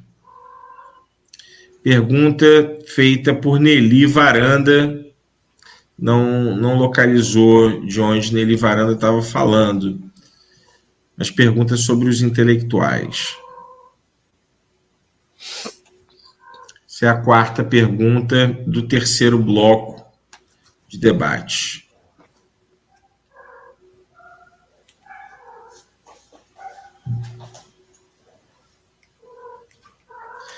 E a quinta pergunta da Leia Patek de Souza, da União Oeste, quais seriam elementos a serem considerados para caracterizar uma atuação intelectual como contra-hegemônica?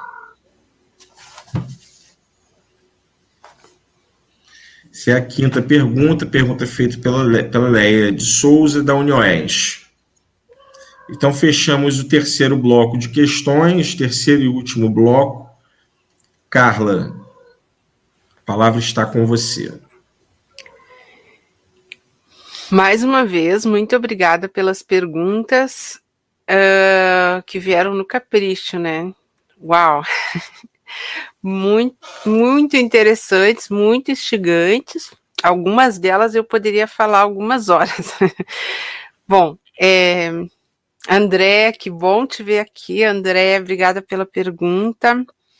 Se as ditaduras prescindem da hegemonia, como o debate da hegemonia se apresenta nos regimes políticos? Pois é, né? É, a hegemonia no Gramsci, esse é o debate, né? Que a gente coloca se, é, se a ditadura ela tem um projeto e que ela busca o engajamento da sociedade com esse projeto, seria um aspecto né, que poderia nos ap ap apresentar, né, que daí esse projeto da ditadura, ele está levando a esse engajamento, ele está levando a ou se não, se não é, se não há esse aspecto de engajamento, a gente poderia falar muito mais de aspectos de é, de estabelecimento do consenso. E aí daquele consenso sem consentimento, né? Que não, ele pode até ser uma forma de consenso passivo, talvez, né? porque não tem. Então, quando a gente pensa na ditadura no Brasil, houve um forte investimento na propaganda, é, sem dúvida, houve. Né? Mas esse investimento na propaganda, na ditadura, ele tinha fundamentação mais ampla no sentido de buscar o apoio com o projeto da ditadura? A mim me parece que não. Né? A mim me parece que ele tinha muito mais o, a, a, a concepção de coerção, né? no sentido de demonstrar, através da propaganda, que a ditadura estava presente e que colocava os limites né, da, das possibilidades das ações. Ela, ela, ela se colocava como respostas a possíveis questionamentos sociais que pudessem acontecer.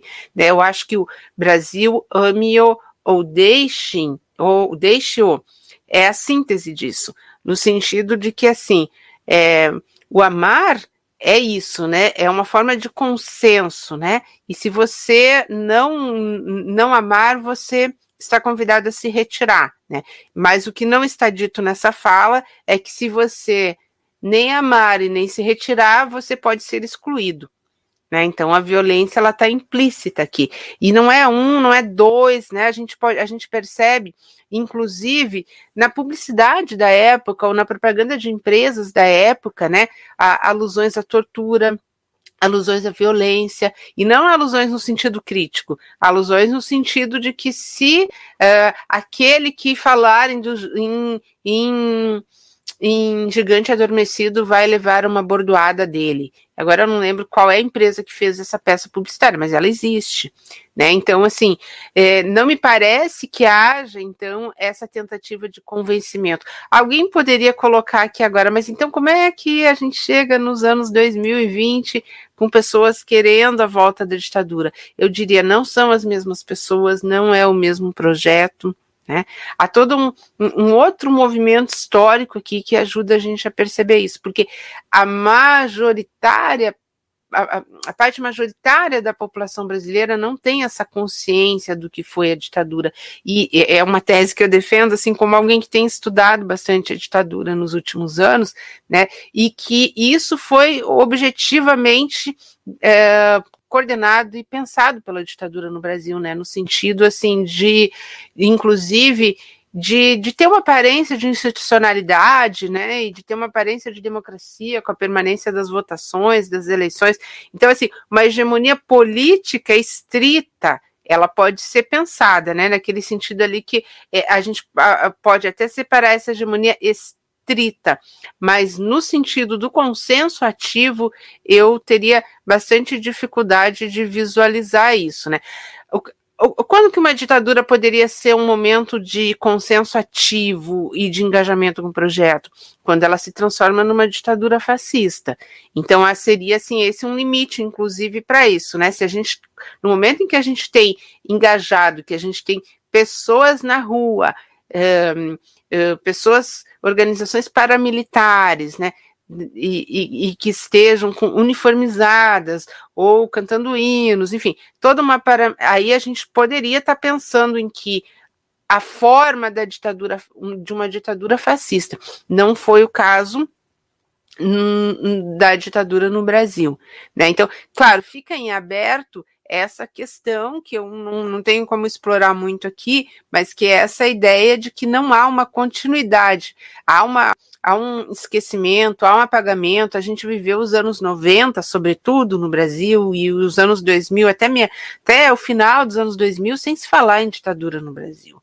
Né? Só foi se voltar a falar disso no Brasil no contexto da Comissão Nacional da Verdade. Houve, de fato, um apagamento e um silenciamento. Então, assim, claro que a ditadura estava ali, né? Ela, ela, é, ela é, é, é uma história que não tinha como ser negada, digamos assim. Então, ela acabou sendo, houve um uso funcional dela pela conjuntura da gente ter quem a gente teve eleito e tudo mais, né?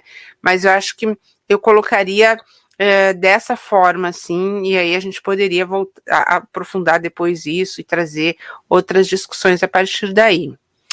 Na questão do Flávio, é, bom, essa questão é uma questão assim, muito cara para mim, porque eu estudei os anos 90, né, inteiros. Foi a minha. E, e, e, trabalhando justamente isso nas formas de estabelecimento de consenso ativo de uma determinada parcela da população, que é a parcela hum, que a gente pode chamar das classes médias né, que é a parcela que era consumidora da grande imprensa, que era consumidora dos produtos da editora Abril.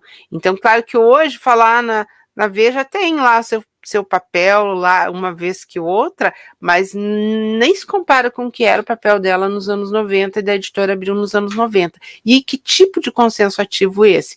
Foi um consenso que ele, se por um lado ele criou sujeitos históricos como Fernando Henrique Cardoso, né, alçou ao príncipe dos sociólogos, o grande, perfeito, o, o grande presidente, né, da, da, República no Brasil e etc. Não, é, vou aproveitar para fazer propaganda do trabalho do André Guiot, né, que acabou de fazer a pergunta para mim aqui sobre o período e sobre o Fernando Henrique Cardoso, porque a gente conhece pouco e a gente está perdendo essa memória também né? Mas foram politicamente a construção da, dessas políticas com o Fernando Henrique. Mas nessa mesma imprensa, o que, que a gente tinha? O convencimento das medidas neoliberais. Se por um lado tem todo uma, um arcabouço imenso que vai consolidar né, a, a, discussão assim do que não há alternativas, o comunismo morreu e, e portanto, o capitalismo né, não, são, não é uma coisa só, são as duas. O capitalismo morreu e o, e o capitalismo venceu. E agora nós vamos ensinar como que tem que se transformar o capitalismo.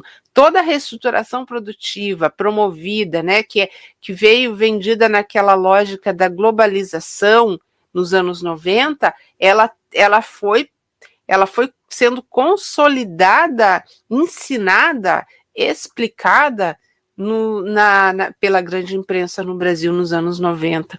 Você tem, então você tem, vou citar meu, a minha tese está publicada em livro, né? Foi falado aqui. O livro se chama Veja o Indispensável Partido Neoliberal, e nesse construindo mais ou menos isso, né? O público da Veja construindo isso, né? E aí a gente via assim, por exemplo, a construção do medo. Né? O medo ali nos anos 90 não é diretamente relacionado ao medo do, do comunismo. Ele, ele quase, digamos assim, ele foi morto ali nos primeiros anos da década, depois começa a ter medo de quê? De perder o emprego.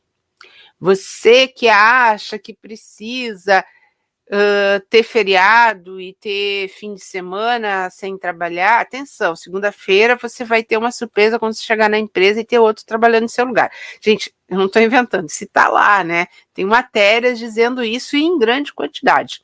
Então, ela vai pegando seu público e vai criando consenso nesse duplo sentido, de que o capitalismo é o melhor e que e vai ensinando a mudança concreta que precisa ser feita. Ele vai ensinando quais são as transformações, o que é que você tem que ler, o que é que você tem que vestir, e vai, ao mesmo tempo, mostrando, criando outros medos, o medo da balança, o medo de ficar gordo e ficar gorda, o medo de né, de, de, de ficar deprimido, e aí a questão assim do ficar deprimido é como se você escolhesse ficar deprimido, né, mas e que fosse também, aí vende remédios ao mesmo tempo, um, vende as mais diferentes medicações, então assim, não é só convencimento das pessoas de que, de que existe uma nova classe média, então há essa construção da nova classe média que vai passar a, a, a comprar o Corsa, que era o carro que estava sendo produzido para a classe média baixa, né? A emergência dos pobres comprando, isso já vai ser um fenômeno mais do final da década, né? E, que vai se ampliar depois nos anos 2000.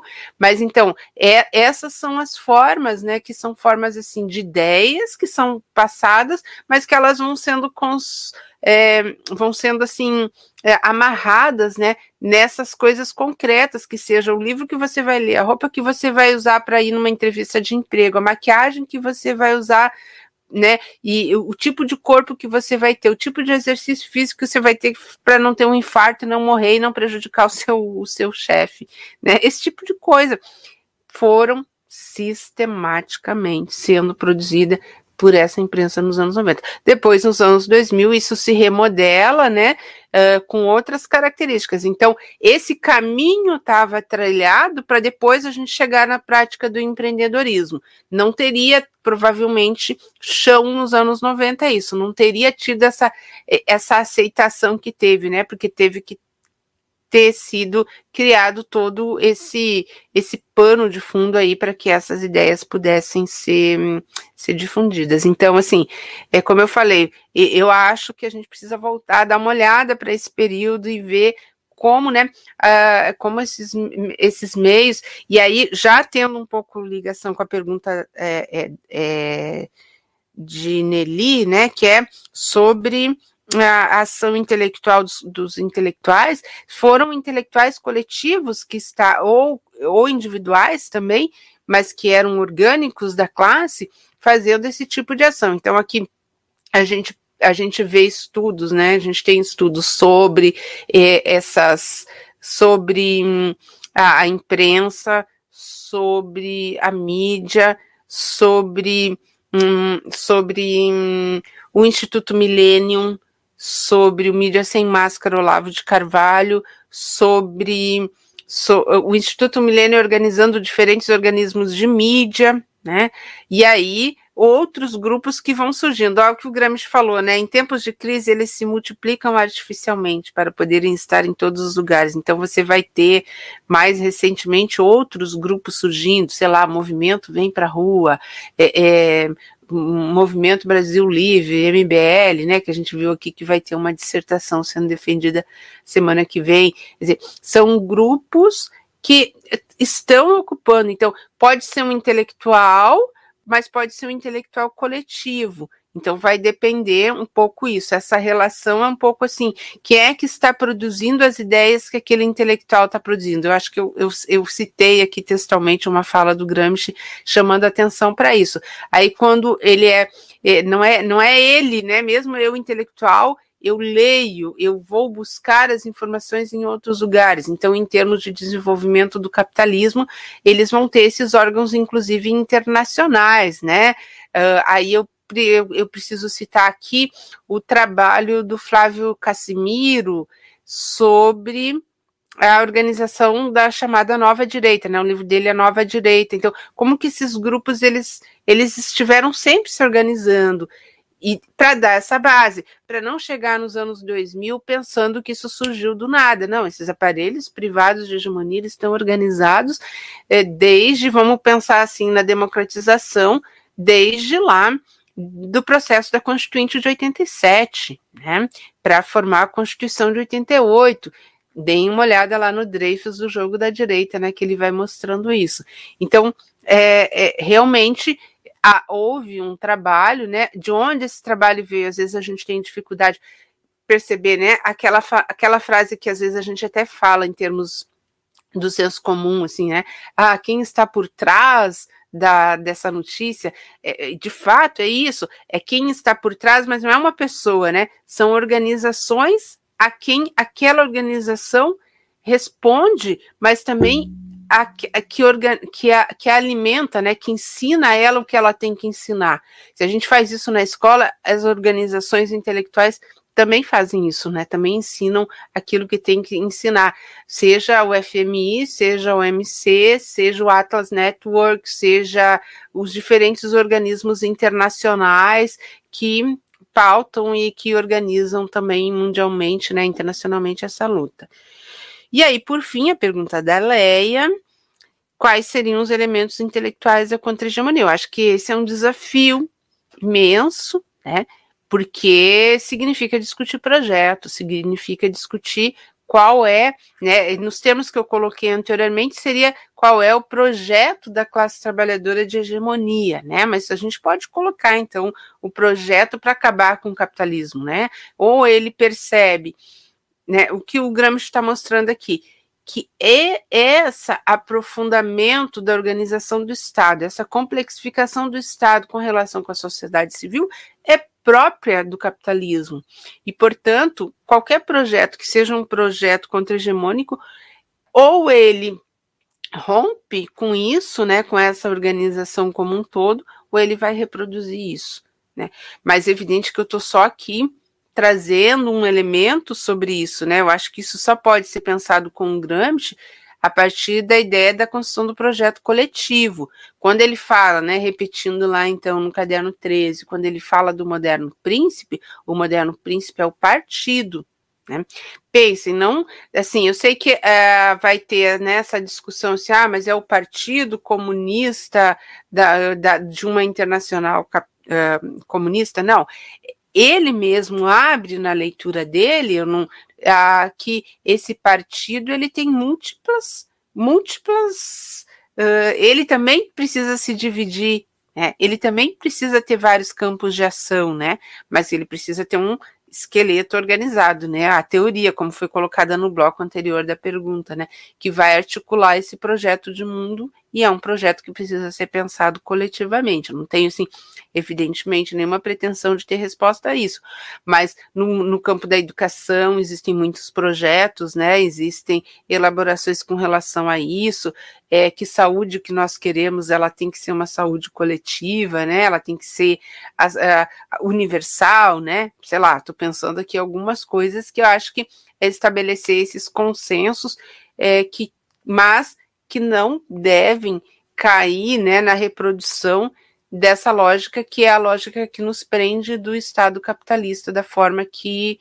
Porque a gente.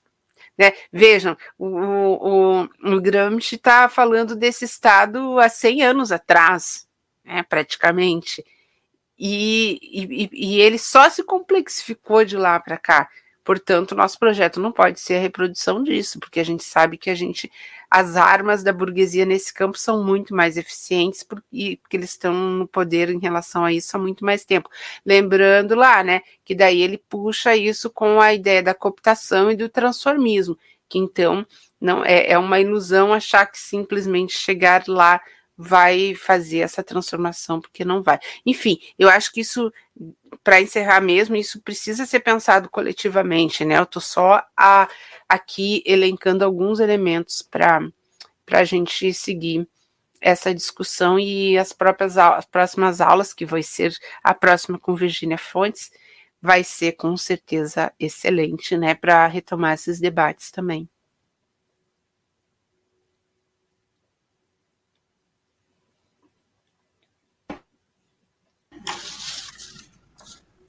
Obrigado novamente, Carla. É, mais uma vez, né, uma exposição brilhante. Uma noite muito feliz de formação, de uma formação para resistência.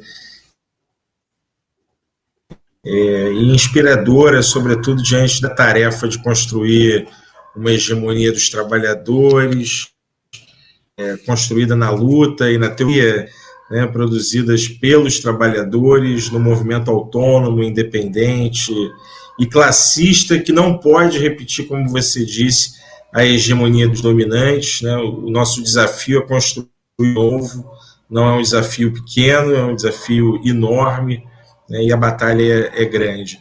E agradeço mais uma vez, não só a Carla, né, mas a todas e todos que, que mais uma vez né, participaram dessa construção coletiva, é, construindo por fora da, da tela, né, a, a,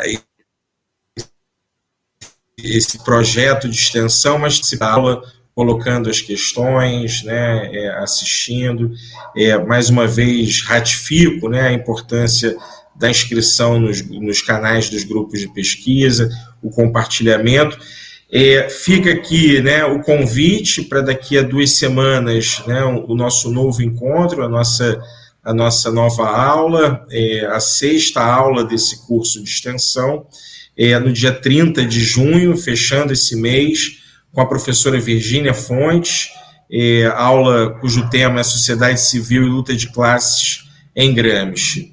Então, fica aqui o convite, é, dia 30 do 6, dia 30 de junho, Virgínia Fontes, às 19 horas, novamente nos três canais dos três grupos de pesquisa, e para fechar o dia, né, lembro da convocação novamente para o dia 19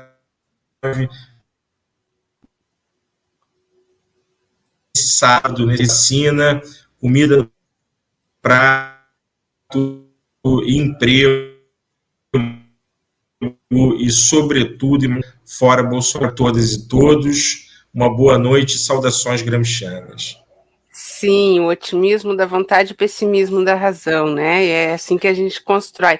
É, eu, eu não contei para vocês, né? Hoje eu estava meio preocupada como é que eu ia estar hoje de noite, porque finalmente eu consegui, graças ao nosso SUS, a primeira dose da minha vacina, mas ainda não virei jacaré, jacaroa, mas estamos aí, espero que isso não pode ser uma conquista individual, tem que ser de todos, né? A, a vacina tem que vir para todos e as condições para, né, para realmente a gente conseguir voltar em massa para as ruas para derrubar esse governo fascista. É isso aí, até o sábado quem puder vá para as ruas porque para dar sua contribuição nessa luta, porque a população brasileira precisa, inclusive, ser conscientizada da importância e da necessidade da imunização coletiva e da vacinação, né? Então, acho que essa é uma luta de todos nós. Boa noite a todos e todas. Obrigada a todos que estão aqui a, e aos comentários que eu já vi. Depois eu vou olhar com mais calma. Obrigada.